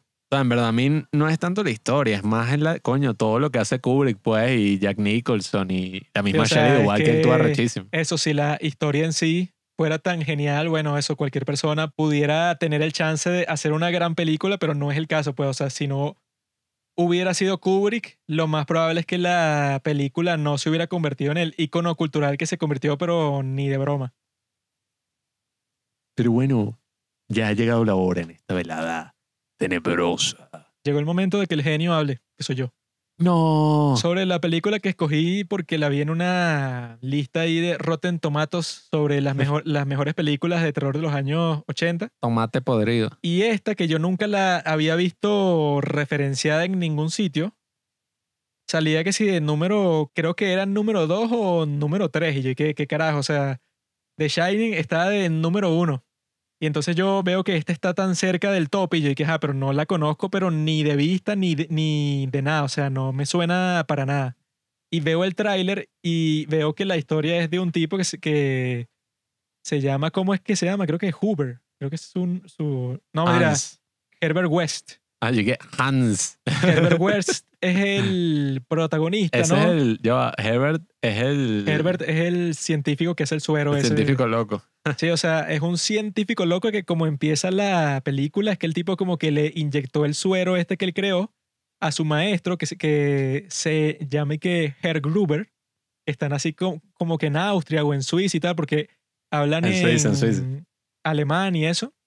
Y entonces como que la gente está, no sé, como que una enfermera con unos policías están tratando de entrar a la oficina de este tipo, el doctor Gruber. Y cuando entran, el tipo está como un zombie ahí, todo gris, todo asqueroso, y le explotan los ojos. Y está este tipo, Herbert West, al lado. Y entonces dice que no, bueno, claro, es que yo creo que la dosis fue muy alta. Y el tipo está ahí, eso, muriéndose, porque al parecer ese tipo le inyectó un suero que él tiene que se lo inyecta a los muertos para revivirlos. Entonces toda la historia es que el tipo se tuvo que ir a los Estados Unidos después de eso, porque eso, no sé, o sea, se habrá metido en problemas por revivir a su maestro, pero como un zombie. Y entonces llega a los Estados Unidos, pero como si él fuera el genio. Se pone a discutir con los profesores y que no, esa teoría que tú tienes sobre el cerebro es completamente falsa y tal. O sea, el tipo se la da de que es el más genio cuando está hablando que sí con los profesores así como que más prestigiosos. Y está este otro personaje que es Kane. El tipo tiene una novia muy sexy y resulta que la novia es la hija del decano. Y entonces la historia se va porque este Herbert West, el científico loco este que vino de Suiza, está buscando un lugar en donde quedarse, o sea, un cuarto para alquilar y eso, entonces termina viviendo eso, pues, o sea, con este personaje Kane, y el tipo comienza a hacer experimentos ahí, mata al gato que vivía ahí para revivirlo. El problema es que cuando él revive algo con su suero, que es así verde fosforescente, o sea, brilla y todo este líquido, cuando los revive, el tipo como que eso, está como que experimentando pues con este proceso científico. Y cuando los revive, los tipos son unos zombies súper violentos y súper estúpidos, pues, o sea, ya no son como que personas y no les late el corazón y no les sirven como que varias partes del cerebro, sino que están animados, pues, o sea, se mueven, pero son como que unas bestias salvajes.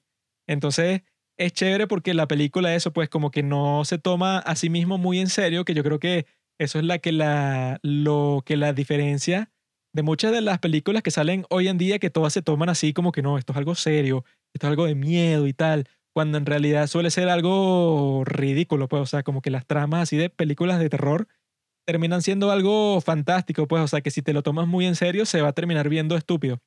Pero esta es así como que tanto de horror como de humor. Entonces hay como que varias partes que son pero súper mega ridículas y yo creo que eso pues como que la parte más icónica también es la parte más bizarra. O sea, que yo cuando lo estaba viendo y que eso pues esto se le tuvo que ocurrir a un maldito loco porque este Herbert West termina matando a uno de los profesores de la universidad que el tipo tenía una carpeta ahí con, con un mechón de pelo y con fotos de la hija del decano. Pues el, el tipo era un maldito enfermo así, pero 100% pervertido. El tipo eso como que quería tener sexo con ella porque incluso cuando muere su padre y lo reaniman, el tipo aprovecha ese momento para decirle a ella y que mira, tú estás sola ahora, quieres estar conmigo a solas y tal, así, pero súper mega creepy hasta que eso, Herbert West lo termina matando porque el tipo lo visita en su laboratorio, pero así en plan de que te estoy amenazando y me tienes que dar tu trabajo porque yo quiero tener ese poder de eh, reanimar a las personas luego de su muerte. Y entonces el tipo eso prueba su suero con esta persona que acaba de matar, pero como le cortó la cabeza, eso le pone parte en la cabeza y parte en el cuerpo. Y se animan las dos partes, pero como que esta vez sí funcionó porque el tipo se anima, pero es capaz de retener su conciencia. Y la escena más enferma es la que pasa después que eso, pues, el tipo es un cuerpo sin cabeza, que él mismo está como que cargando su propia cabeza. Y entonces él como eso, como que tiene eso, pues esa obsesión sexual con esta mujer, la hija de su jefe.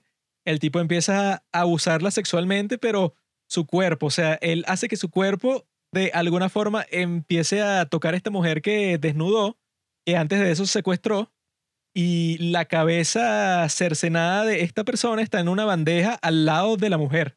Y eso, la mujer seguro está, pero no en, en un shock, pero 100%, porque ella cuando ve para los lados ve que eso, pues que hay un cuerpo como con una cabeza falsa que la está manoseando, y al lado tiene la cabeza de uno de los profesores de la universidad, pero es la cabeza cortada, animada. O sea, el tipo se ríe y tal, y después él o sea, el cuerpo agarra la cabeza y la pone cerca de la vagina de la mujer como si el tipo la fuera a, a, no sé, a lamerla y tal, pero es, es que... La vagina. Es y que, ¿qué está pasando aquí? Bueno, o sea, ¿a quién se le ocurrió eso? Pues una situación tan maníaca. Entonces, Todos los hombres hemos tenido esa fantasía alguna vez, esa fue la parte que más me sorprendió porque yo estaba de que esta es la vaina más pervertida y al mismo tiempo más horrible. Y justo después de eso, el tipo, eso, como que su carta bajo la manga es que él le inyectó ese suero a todos los cadáveres de la, de la morgue y lo combinó con un- una técnica que él ya tenía como de control mental.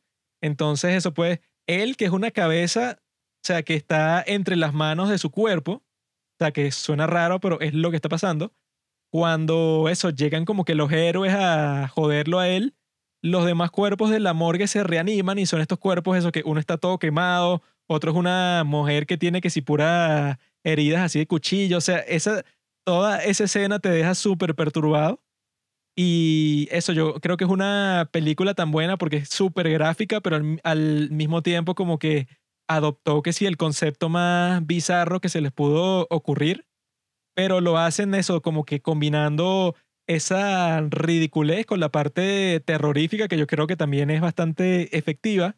Y cuando las combinas, bueno, tienes el resultado de esta película que yo creo que es una completa locura. ¿no? Bueno, esta película desde un principio ya marca como que todo ese estilo así wacky, cheesy. Te habías dicho una palabra por ahí con, como, ¿cómo se dice cheesy así? Cursi. Ajá, exacto, cursi, porque el mismo soundtrack de toda la película es la canción de Psicosis, la de taran, taran, tan, tan, tan, tan, taran, taran, tan, tan, tan, tan, como que una parodia a esa canción y suena como a lo largo de toda la película. Entonces claramente es como una película que no se toma a sí mismo en serio. Y los mismos personajes, la forma en la que actúan, o sea, es todo así como muy cursi, pero al mismo tiempo es como muy interesante, o sea, yo la pasé súper bien. Es una película así, quizás ligera en cuanto a la trama, porque no es que pasan muchísimas cosas. Y eso es como, yo creo que podría decir que esta película es como perfecta para verla en Halloween. O sea, sí, Si te, todavía. si te pasas la escena de, de la cabeza lamiendo una vagina, sí, es perfecta para ti. Bueno, depende de con quién la estés viendo. si suena un poco de Eso pana. a algunas chicas les puede la gustar. familia, perfecta para verla en compañía de, de los padres y los hijos. Sí, y eso que esta casi la vemos con mi padre. Eh, yo y que me, me imagino la reacción de mi papá y que, ¿qué? Bueno, es que si yo mismo fue que a quién se le ocurre esto, bueno, a mi, a mi padre que es como que así el tipo conservador católico y tal, viendo eso, sería que esto es algo demoníaco. Es que no, o sea, yo creo que está muy bien hecho, o sea, todos los efectos así. Usa como que ese gore, pero la cantidad precisa de gore antes de que la vaina se salga de control, ¿sabes? Esas películas así japonesas, qué sé yo, de Takashi Miike, que son unas vainas que uno y que, "Ugh, ¡qué asco! Esto tiene un poco de eso, pero tiene como la cantidad precisa y es como una historia sencillita, o sea, esas historias de qué es lo que pasa cuando las cosas se salen de control. O sea, que es precisamente lo que ocurre, o sea, algo, coño, un invento así arrechísimo, lo podría cambiar todo y un científico loco que saca la vaina de control, que es como que ya, marico, o sea, la estás cagando. Y entonces eso, pues todas las consecuencias, como los bichos se vuelven locos. Me pareció eso, pues como una película, eh, sí es terrorífica, porque tiene esa parte del shock y de todas estas cosas. Al mismo tiempo no se toma a sí mismo tan en serio y sobre todo uno la pasa muy bien. O sea, no hay ninguna mierda de esas que uno no le gusta así ahorita, que los jump scares no te joden así con el sonido, que en estos días estamos viendo VHS, que es esta de found footage, y ya está ahí que, ah, o sea, los oídos me dolían demasiado. Qué show. Y aquí no hay como nada de eso, pues aquí es como una comedia terrorífica así sencillita y, y súper perfecta para Halloween. Nada mejor para Halloween que ver una cabeza tratando de lavar una vagina. Sobre eso es que es todo Halloween. Esa es la razón por la que lo celebramos. Ese sería tremendo disfraz. O sea, que eso, que tú te pongas como que un cuerpo así más alto detrás de ti y que pareciera que ese cuerpo está agarrando tu cabeza. Eso debe ser posible, pues. Yo creo que he visto unos cuantos disfraces de eso por ahí. Sí, yo he visto unos cuantos así parecidos, pero no creo que sean de esta película, porque eso, pues, yo nunca había visto ni ninguna referencia a esta película, ni nadie que eso, pues, o sea, que se refiriera así, que si, no sé, en un show o que si en YouTube y que, claro, el Reanimator, ¿te acuerdas? O sea, nunca Yo lo había Yo visto. he visto por ahí esas cosas. Había un videojuego por ahí de esta porrista que mataba zombies que tenía como la cabeza de su novio así. La llevaba Ah, así. sí. Yo jugué eso, eh, ¿cómo es que se llama? Ya va, ya te lo busco. Ese era burda bueno. No sé si esa era una Lollipop referencia. Ajá, Lollipop Chainsaw, ¿no? Sí, Lollipop Chainsaw. Perro, ¿no? Llevaba tiempo sin escuchar ese juego. Es bravo, porque uno trata de ver por debajo de la falda de la porrista con las palancas, con el joystick, pero no funciona. No te deja. Pone la mano así, o sea, no lo programaron. Y es que, hijo- Sádico. hijos de puta.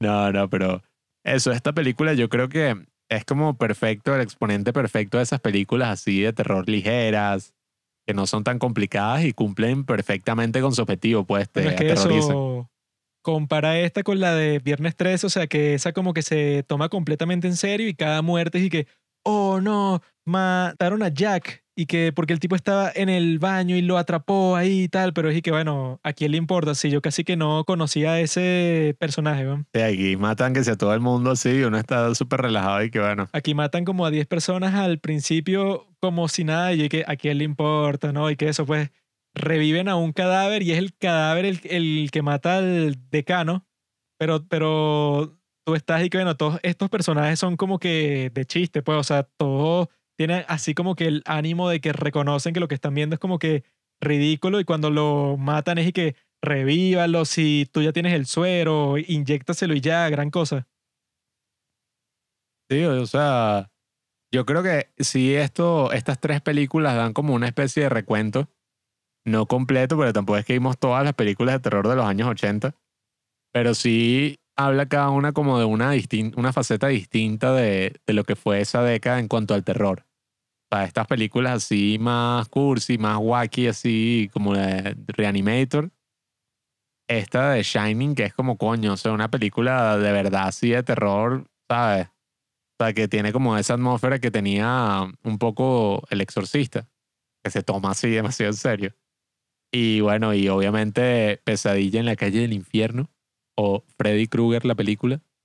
Que eso, pues es todo ese tipo de películas que se volvieron famosas en los 80, pues este, el personaje de Jason, Halloween. eh, esta sí es de los 80, ¿no? La de la masacre de Texas. I don't know. Creo, de- eh, déjame ver. Creo, creo que sí es de los 80, sí. eh. Ya va. Sí, 86.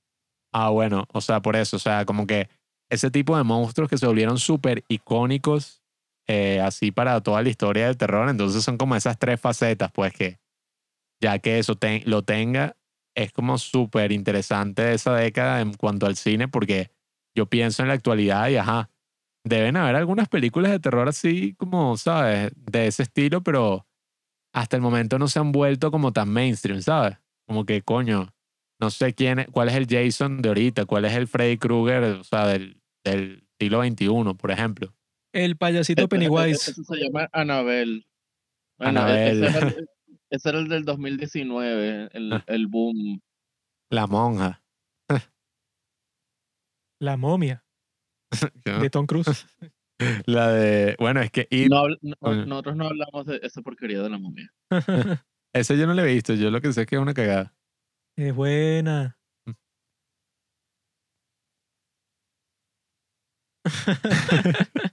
Nos quedamos así. el silencio oscuro, oscuro de Halloween. El silencio es lo más macabro que existe. Por eso es que los sordos viven en un terror constante. El Sound of Metal. Pero bueno, a mí me impresiona es como eso. Hace un año estábamos grabando ese episodio de Halloween y viendo todas esas películas así, ya uno tiene como otra perspectiva también del cine de terror. Sea, he estado investigando por ahí y en los 70 hay unas películas horribles que salieron. Y bueno, incluso en los años 2000, 2010, con todo esto que era como el extremismo francés, estaba, bueno, Martyrs. Algunos categorizan ahí este Gaspar Noé, con Irreversible y Enter the Void.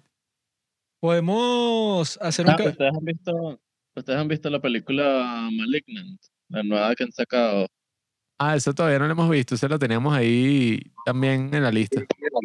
Ah, es- esa yo la vi porque como tengo el HBO Plus y estaba ahí exclusiva, entonces la vi y bueno, te digo, me pareció interesante hasta que vi el, el plot twist de la película.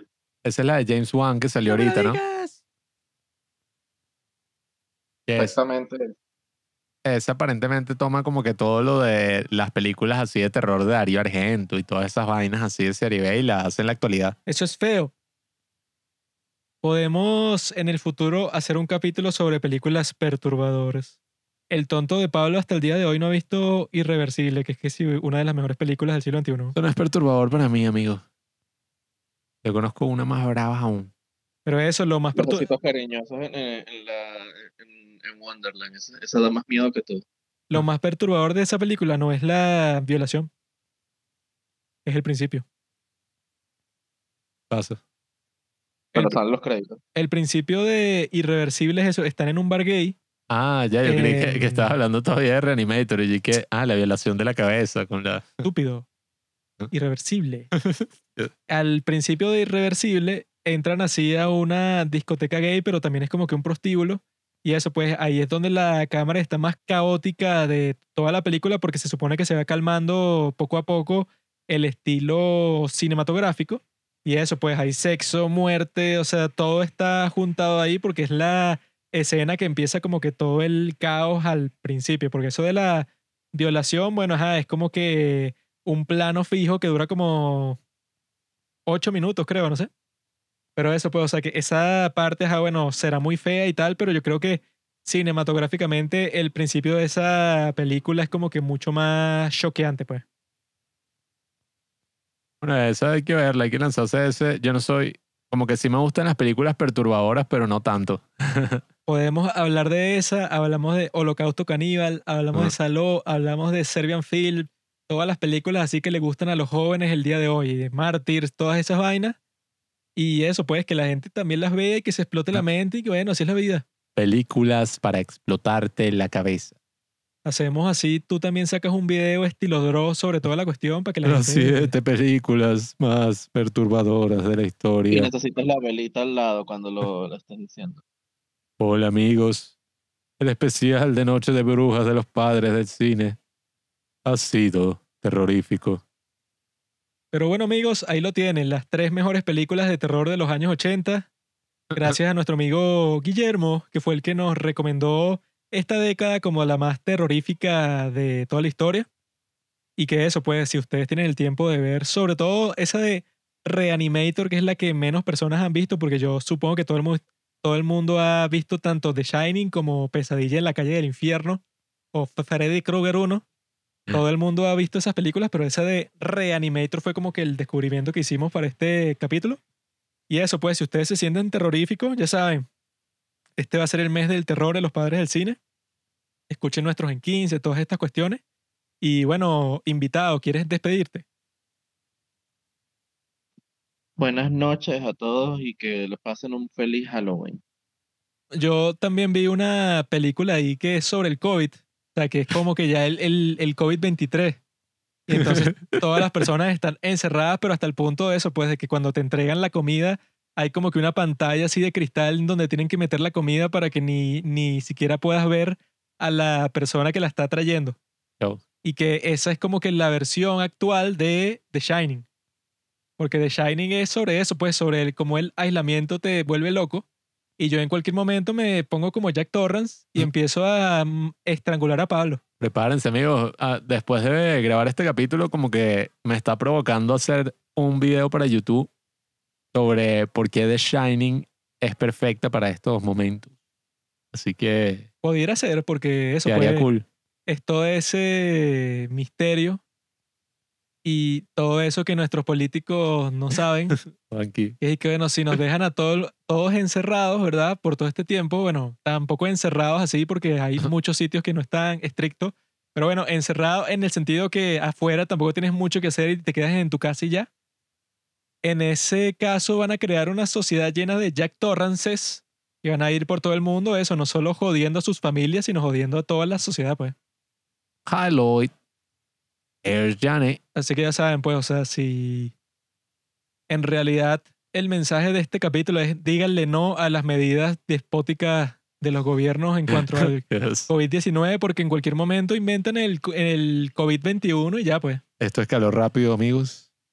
Como todo con Juanqui fue 0 a 100 a la política en 3 segundos. Auf Wiedersehen. Gracias por escuchar Los Padres del Cine. Síguenos en Instagram en arroba los padres del cine para enterarte de los nuevos capítulos que iremos publicando. Si nos escuchas por Apple Podcast, déjanos una reseña. Si no, disfruta escuchándonos en todas las aplicaciones por las que puedas descargar podcast.